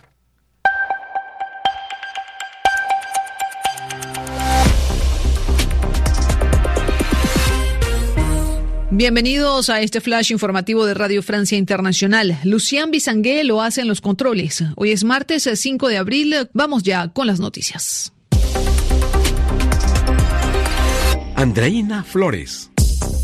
Ya suman casi 150 los diplomáticos rusos expulsados en las últimas 48 horas desde Francia, Dinamarca, Italia y España, bajo acusaciones de espionaje y razones de seguridad nacional. Esto poco después del hallazgo de más de 400 cadáveres de civiles en la región de Kiev, Ucrania. Los testimonios acusan al ejército ruso de esa masacre. Escuchemos a Mikola Sartenko, habitante de Bucha. Cuando llegaron hicieron explotar todos los vehículos y un tractor con una bazooka. Había alguien que preparaba un almuerzo en la calle y cuando agregó un trozo de leña al fuego, le dispararon y mataron, sin más, sin motivo. Debería tener unos 70 años. Otra persona salió de un refugio subterráneo y le dispararon en las piernas. Lo dejaron tirado en la calle. Vi todo eso con mis propios ojos. Por su parte, el presidente Vladimir Putin anunció hoy que Rusia se propone vigilar sus exportaciones de productos alimenticios hacia países hostiles. También condenó la presión ejercida contra el gigante de gas ruso Gazprom en Europa y advirtió que nacionalizar los activos rusos será un arma de doble filo. Estados Unidos decidió impedir a partir de hoy que Rusia pague sus deudas con fondos guardados en el sistema financiero estadounidense. Esto como forma de presionar aún más a Moscú por la invasión a Ucrania. El Tesoro de Estados Unidos no permitirá que pague ninguna deuda en dólares desde ninguna cuenta del gobierno ruso en instituciones financieras estadounidenses. El secretario general de la OTAN, Jens Stoltenberg, teme que se descubran nuevas atrocidades cuando se pueda entrar en otros territorios de Ucrania que han estado bajo control ruso en estas semanas. Mientras tanto, las denuncias de abuso sexual contra mujeres y niñas se multiplican en Ucrania, señalando al ejército ruso como culpable. En Perú, el gobierno decretó un toque de queda en Lima y el vecino puerto del Callao en respuesta a un paro de transportistas que generó bloqueos de rutas y disturbios este lunes. El paro rechaza el aumento de precio de los combustibles. En El Salvador, el presidente Nayib Bukele anunció que eh, más de 6.000 pandilleros han sido detenidos en los nueve días que ha durado el estado de excepción. Se les ha retirado los colchones para dormir y solo se les está alimentando dos veces al día. Y hoy comenzó la segunda fase de la venta de entradas para la Copa de Fútbol del Mundo en Qatar. Los precios van desde 68 dólares hasta 1.600 dólares para la final. Con esto ponemos punto final a este resumen de RFI. Relatamos al mundo. Relatamos al mundo. Dos de la tarde con 27 minutos. Tenemos una invitación que nos dejó nuestra compañera Dulce Wet.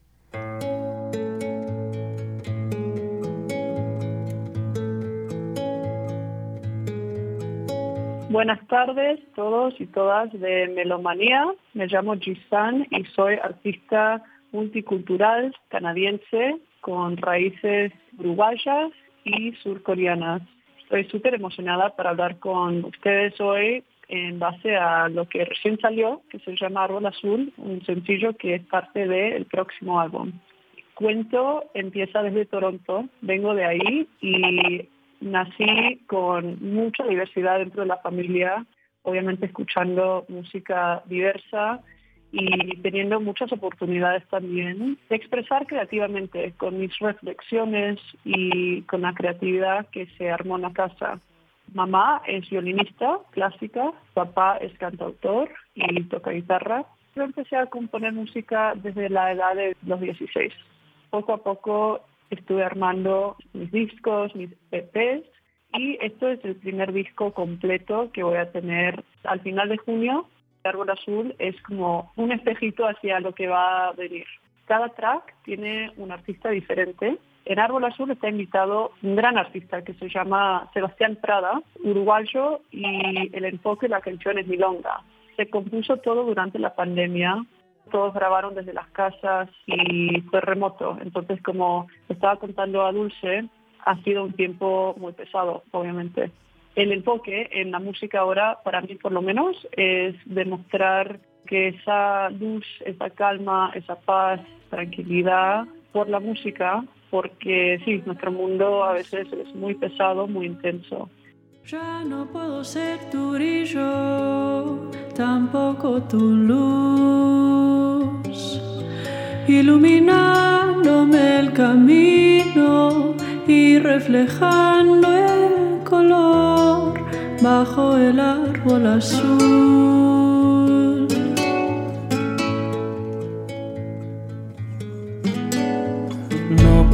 quererte como siempre quise hacer.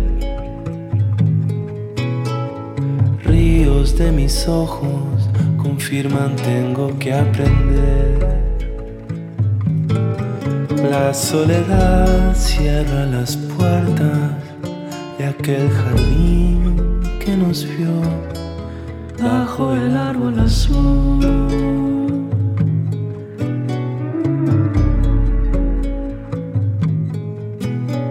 Tus ojos de miel me podrán entender que al final se caen las hojas de las ramas y terminan secas llevándose las ganas y no hay nada más. Recién escucharon Árbol Azul con Sebastián Prada una canción que demuestra la sanación, poco a poco sanar con la música, con las letras. Se ven etapas diferentes dentro de la vida bajo este árbol que la verdad es que refleja el mundo que estamos viviendo. Tener el tiempo para darse cuenta que, bueno, si algo fue en algún momento y ya no es, por ejemplo, en este caso, una relación muy seria, está bien, hay que seguir y las cosas cambia, nosotros cambiamos y la vida se sigue ajustando y todos seguimos girando, ¿no? Con el mundo. Entonces, como que eso es la idea debajo del árbol azul. Tus ojos de miel me podrán entender que al final se caen las hojas de las ramas. Me pueden encontrar en las redes sociales y en todas las plataformas digitales para escuchar a la música como G-Sun, que es G-I-S-U-N. Se conectan y me emociona mucho poder compartir este espacio con ustedes. Muchísimas gracias.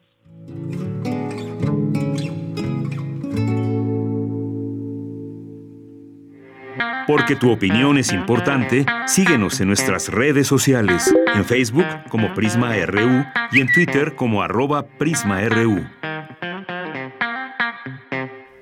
Dos de la tarde con 32 minutos. Es momento de escuchar a los poetas errantes. Ya está en la línea telefónica y me da muchísimo gusto recibirla aquí con abrazos y aplausos a Mané Estrada.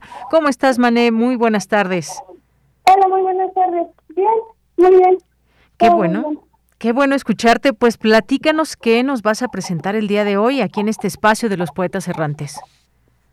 Bueno, eh, esta cápsula eh, la escribí de un, en, basada en una experiencia que yo tuve en el Capricho, donde conocí a, muchas personas muy increíbles. fui a una ubicata caminata con el eh, objetivo de poder ubicar eh, mis cinco sentidos, poder conectarnos con la naturaleza. Fue, fue algo muy, fue algo muy bonito. Y pues me gustaría compartirles esta experiencia y que la disfruten. Bueno, pues vamos a escucharla y tengo como una ligera idea de qué nos hablas, Mané. Vamos a escucharlo y regreso contigo. Claro que sí. Adelante. Poeta soy, errando voy, buscando el sonido que dejó tu voz, mi corazón, alcanzando el tuyo es un destino decidido, escúchame. Poetas errantes.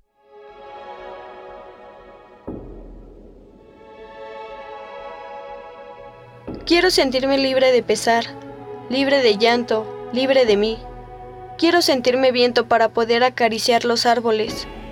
Quiero sentirme mariposa, posando delicadamente en una flor. Mi travesía comenzó cuando llegué al Capricho, un hogar cálido, con colores vivos, rodeado de plantas y flores diferentes, soltando un delicioso olor a tierra mojada. El capricho, con miles de historias en cada uno de sus rincones, me recibió, como siempre, con los brazos abiertos.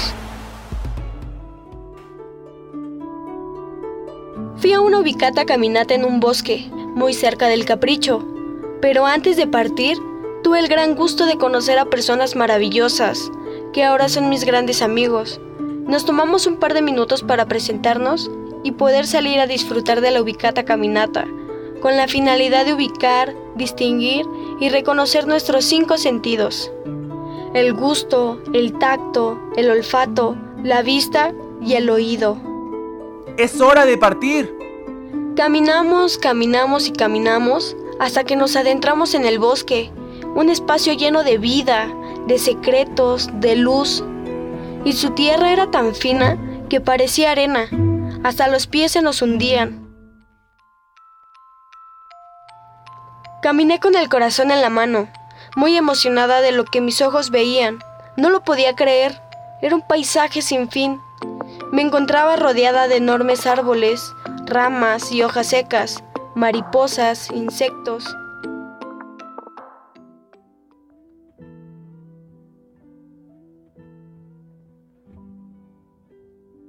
Durante nuestro recorrido hallamos en un rincón de aquel bosque un tronco lleno de musgo, donde un poeta recitó con delicadez un par de versos con fuego palpitante, recordando con amor y aprecio a la poeta Yamile Paz Paredes. Nos conectamos por un instante con ella, con su fuego caótico y el viento con su música de fondo, dando un toque mágico. Parecía que el mar nos acompañaba y nos enredaba con sus grandes olas. Nada me une a ti, solo el espanto de los muros derruidos, los cuartos circulares y troncos calcinados, de lo que fue mi casa, evocación del fuego.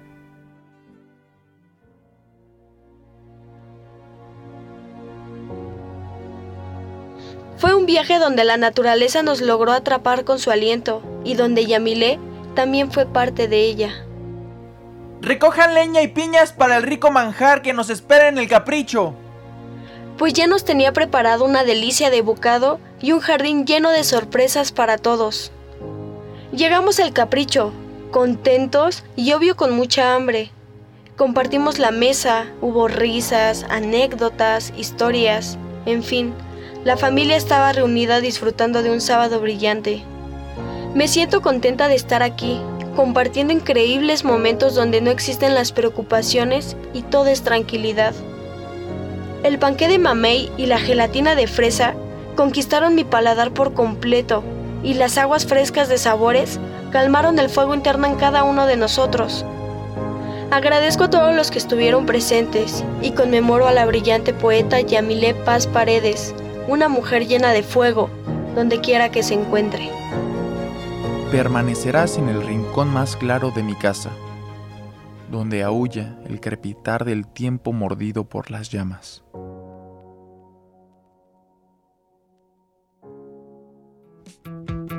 Esta es una producción de Poetas Errantes, unidos con la poesía y el corazón.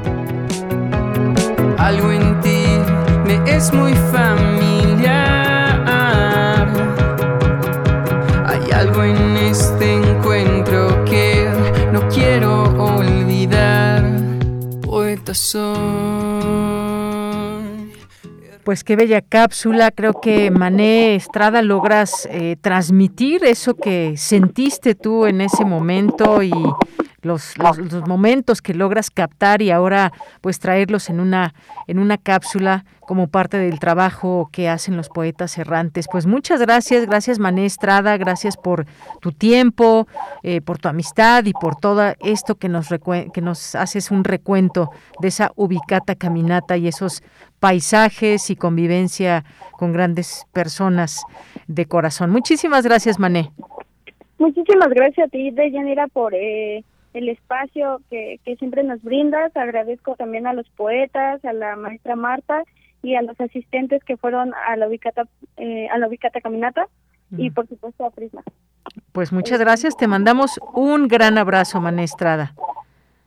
Igualmente, muchas gracias. Muy buenas tardes. Y bueno, pues déjenme decirles, bueno, ya, ya despedimos a, a, a, Mané Estrada por el día de hoy, pero Ricardo nos trajo hace unos días un libro que pues nos dijo es para el espacio de los poetas errantes. Se llama el libro Soplo de Vida, una antología de animales, porque justamente nos había platicado una cápsula sobre el tema. Ya nos lo trajo y es para alguien que guste de la poesía, que guste de los animales, que quiera conocer a estos distintos autores que a través de la poesía mucho nos comunican. Así que la primera persona que nos escriba a través de redes sociales, ya sea por Twitter o Facebook, eh, se lleva este libro, Soplo de Vida, Antología de Animales, para que lo pueda recoger aquí en Radio UNAM. Escríbanos por supuesto, síganos y ya les diremos quién es la o el ganador. Dos con cuarenta minutos. Continuamos. Porque tu opinión es importante, síguenos en nuestras redes sociales, en Facebook como Prisma RU y en Twitter como arroba PrismaRU. Son las 2 de la tarde con 40 minutos. Tengo la línea telefónica a José Mario de la Garza, que es presidente de la Fundación Renace. Vamos a platicar con él de dos cosas. Una, un documental, un, un documental que habla de un hombre que terminó en prisión por un apodo que coincidía con alguien que buscaban, pero esta persona era inocente y aún así pasó dos años en la cárcel.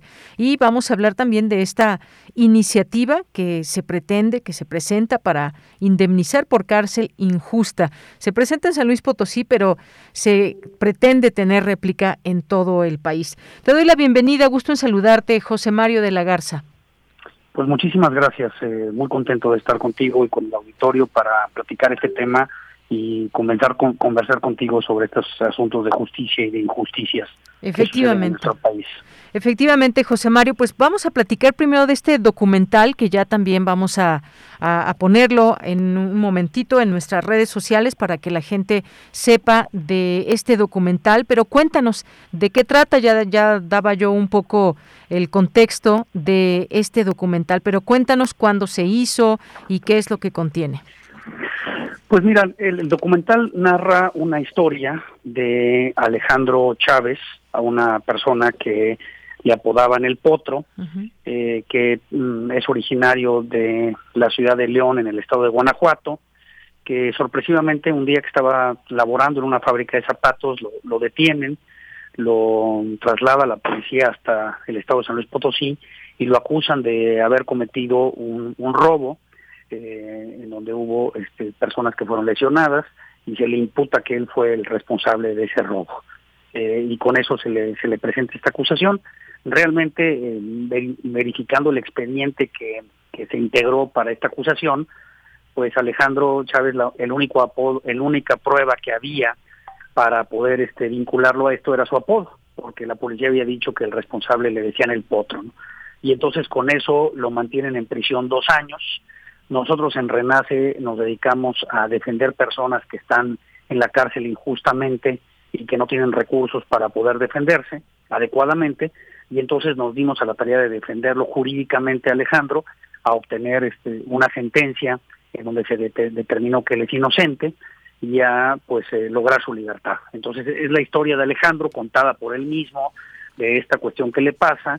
Y luego una segunda historia que narra el documental es qué les pasa a las personas en México que han estado en prisión y que salen y que logran obtener su libertad cuál es el tratamiento que les da la sociedad, cómo los, eh, señalan, cómo se les eh, eh, determina que son personas peligrosas, cómo nadie les da oportunidades de trabajo. También esta historia la platica Alejandro, que- qué es lo que le pasó después de que salió de la cárcel. Y esa es, digamos, una, una narrativa del documental que, pues, en nuestra experiencia se repite y se repite en muchas ocasiones en nuestro país. Muy bien, bueno, pues muchas gracias por contarnos esto, José Mario de la Garza, porque esto nos, eh, nos enlaza al siguiente tema que quiero conversar contigo, que tiene que ver con esta iniciativa para indemnizar por cárcel injusta en San Luis Potosí, que ya fue presentada en el Congreso del Estado, pero que también se pretende replicar, porque si nos vamos como este caso que mencionabas del Potro, pues hay muchos otros casos, las cárceles hay también inocentes, hay que señalarlo, hay que decirlo, y además, bueno, pues se propone una compensación, por decirlo de alguna manera, económica, porque imagínate estas personas que pueden pasar meses, un año o más tiempo en la cárcel, como lo hemos visto, pues no pueden ni trabajar, no pueden hacer nada, y pues esto podría ayudarles, por lo menos en estas garrafales eh, errores que puede tener la justicia. Cuéntame un poco de esta iniciativa, por favor. Fíjate que lo que estamos planteando, eh, con mucho gusto te lo platico, es que en el Congreso del Estado de San Luis Potosí se, se apruebe una, legislación que determine lo siguiente. Cuando eh, la Fiscalía acuse a una persona de haber cometido un delito, esa persona quede en prisión durante todo el juicio, durante todo el procedimiento, y posteriormente se determine que es inocente, como el caso del potro, nosotros estamos planteando que por esa por ese daño que se le causa a las personas en México se le pague efectivamente una indemnización económica. Y estamos planteando que cuando menos sea un salario mínimo por día de, de prisión. De la, la persona que estuvo en cárcel por los días que estuvo en cárcel en el caso de Alejandro estuvo más de dos años pues dos años de, de un salario. ¿por qué decimos esto? Porque el sistema mexicano eh, es muy fácil eh, que te acusen sin pruebas, es muy fácil que acabes en la cárcel y, cuando sales, pues eh, tu vida está destrozada, tu prestigio, tu reputación, tu familia, tu economía y cuando menos estamos planteando que, exista un nivel mínimo de reparación con esta parte económica. Claramente, Alejandro, al Potro y a los demás, pues no se les resarce su, el daño que les causa estar en prisión, ¿no? Porque en México las personas que han estado en prisión siempre son etiquetadas como culpables, como peligrosas, como indeseables, ¿no? Independientemente de seas si eres culpable o no. Pero sí estamos planteando que esto cuando menos implique un resarcimiento económico y implique también una reflexión para que cuando quieran acusar a una persona como le pasó a Alejandro, pues se tenga también cuidado de que esto va a costar dinero y va a tener un efecto económico que va a tener que resarcirse, ¿no? Esto ya existe en muchos países que tienen sistemas de justicia que son funcionales y que respetan los derechos humanos de las personas.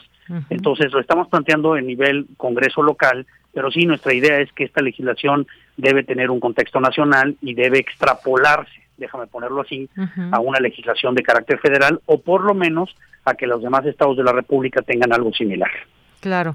Y bueno, pues como sabemos, esto ya es reconocido en otras constituciones y leyes en otros países, como el caso de Paraguay, Chile, Venezuela, Ecuador, Portugal y España, porque actualmente una persona que se le absuelve porque no hubo los elementos para declararlo culpable de este de tal o cual delito, pues simplemente ya hizo un gasto, se quedó ahí en la cárcel y no tiene forma a veces incluso pues de salir adelante por esta estigmatización. Hasta el día de hoy es así, ¿verdad?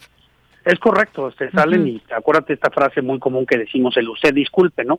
Sales de la cárcel, este, te ponen afuera de la prisión y tú no tienes manera muchas veces ni, ni de tener dinero para el transporte. A mí me ha tocado defender personas que salen de prisión, pues este, efectivamente, como dices, con mucho daño económico y no tienen manera de empezar. Entonces, eh, sí, el, el usted disculpe mexicano es, te puedo acusar de lo que sea, te puedo inventar el delito que sea, te puedo llevar a la cárcel por el tiempo que sea necesario y si todo eso se demuestra que fue ilegal, que fue violatorio de tus derechos, yo no tengo ninguna responsabilidad. Yo yo no tengo nada que, que hacer y, y, pues a mí me parece que esto tiene que tener un alto y tenemos que también empezar a decir, oye, pues esto no se vale, no se vale, porque mira, vas a las prisiones y resulta ser que los que están en prisión en México son la gente de, que está marginada, son la gente que está en pobreza, son la gente que no tiene manera de defenderse, son los que no tienen voz, son los que están invisibles, y pues son esos a los que estamos dañando y por supuesto le estamos generando una afectación que tiene que repararse y tenemos que ponerle un alto a esta situación.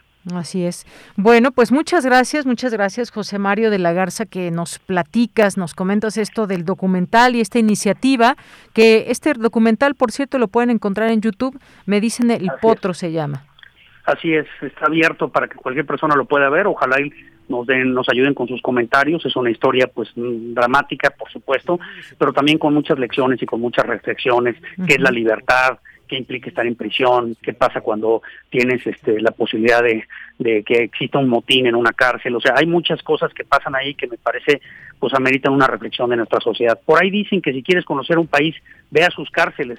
Eh, lo que tenemos que cambiar es este sistema injusto y el documental tiene ese propósito. Muy bien. Bueno, pues muchísimas gracias, José Mario de la Garza. Gracias por estar aquí con nosotros en Prisma RU de Radio UNAM y platicarnos sobre este documental que nos muestra mucho, una de tantas cosas que le pueden suceder a personas inocentes eh, y bueno, pues muchos presuntos culpables que al paso del tiempo pues simplemente no hubo ni los elementos y por supuesto eran personas inocentes. El, el usted disculpe que se termine.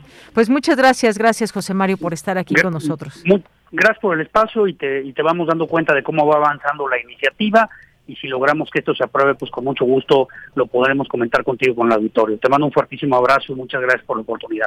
Claro que sí, ese espacio está abierto. Muchas gracias. Un abrazo para ti también. Hasta luego. Hasta luego. Buenas tardes. Bien, pues fue José Mario de la Garza, presidente de la Fundación Renace y este documental y esta iniciativa que presentaron.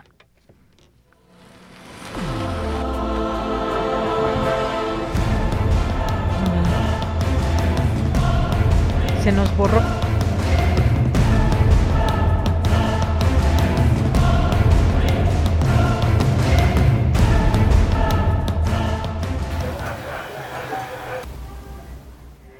Porque tu opinión es importante, síguenos en nuestras redes sociales, en Facebook como Prisma RU y en Twitter como arroba PrismaRU.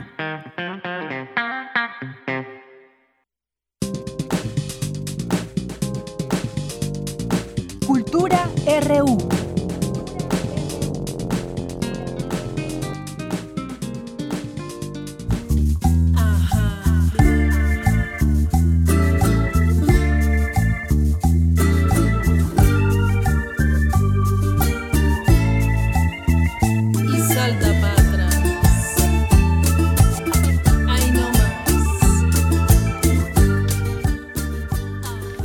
Dos de la tarde con 51 minutos. ¿Qué tal, Tamara Quirós? Muy buenas tardes, ya aquí en cabina y con esta rica música. Así es, Deyanira, qué gusto saludarte, qué gusto saludar a todos aquellos que nos acompañan a través de las frecuencias de Radio UNAM.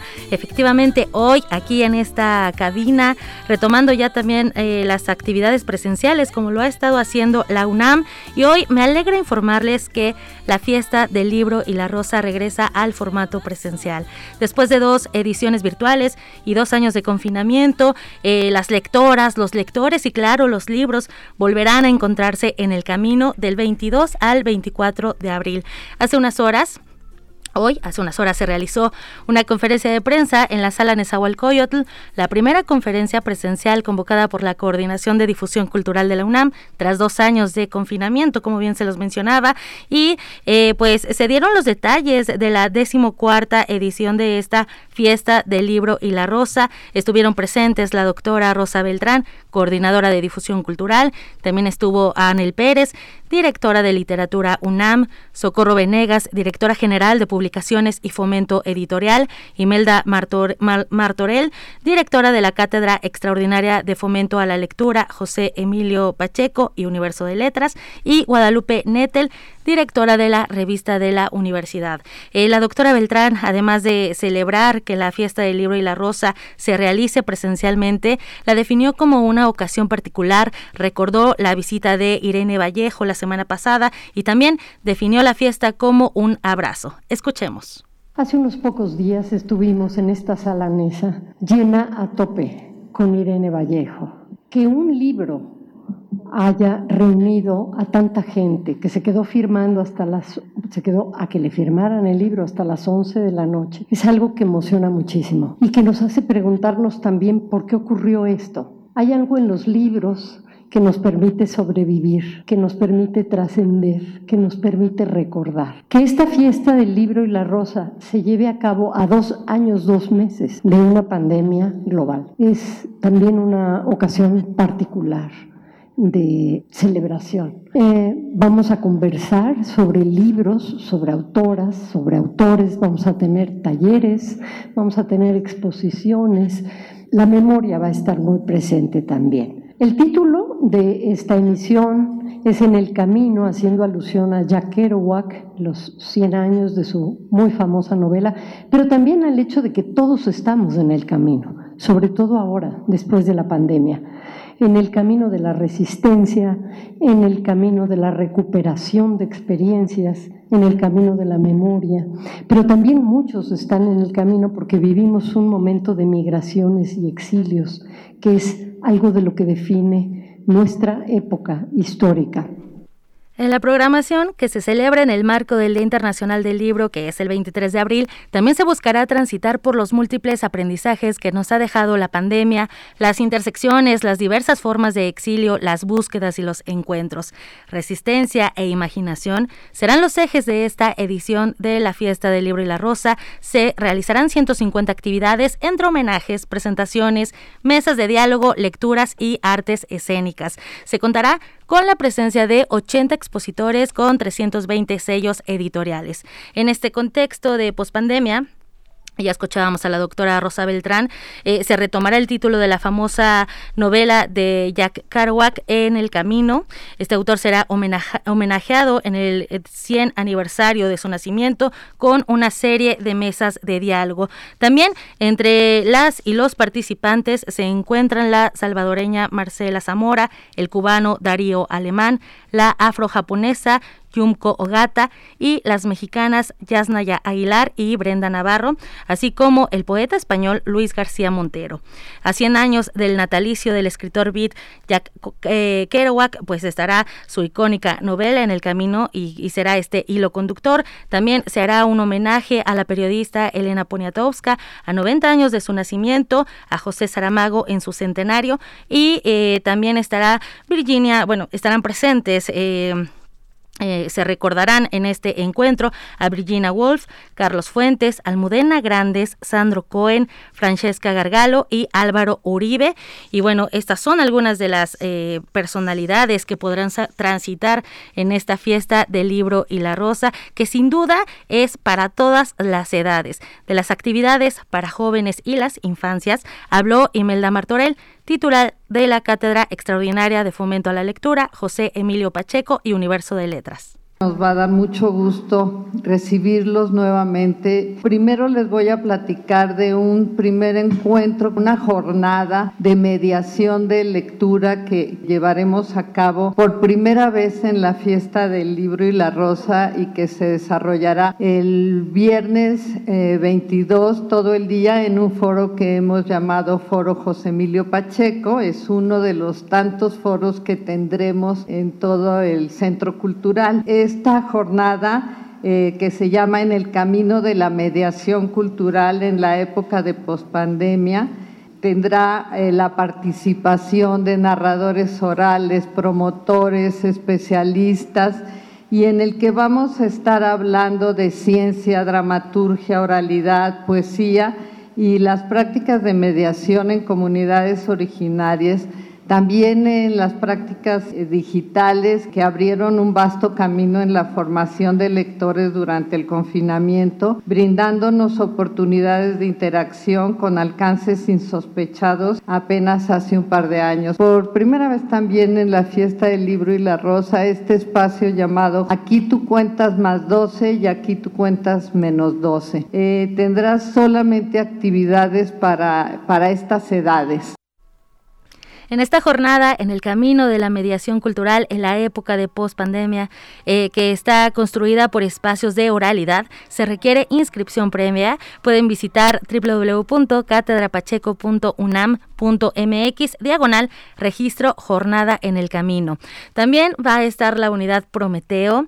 E, esta unidad estará ubicada a un costado de la explanada de la espiga para albergar presentaciones editoriales y charlas, talleres dedicados a niñas, niños y jóvenes. También el libro Sunam estará presente, va a exhibir eh, cerca de eh, títulos de cerca de 50 dependencias. También estará la Filmoteca de la UNAM, porque por supuesto el cine no nos puede faltar en, estos encuentros tan importantes.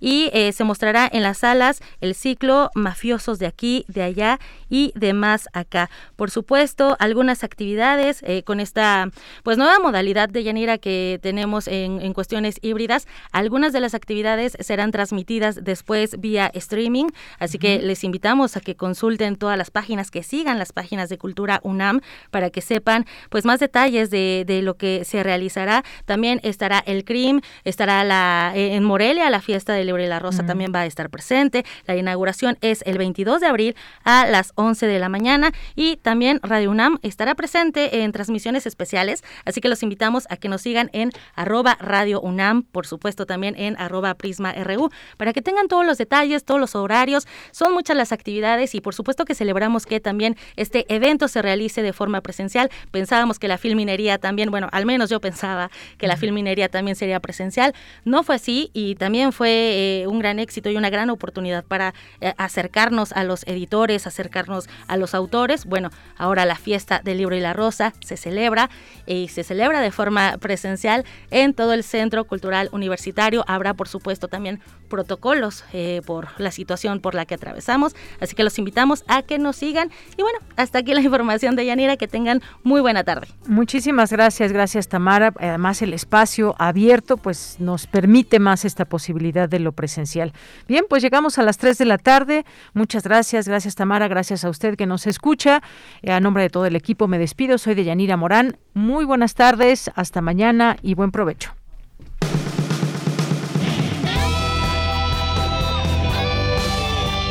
Prisma RU. Relatamos al mundo.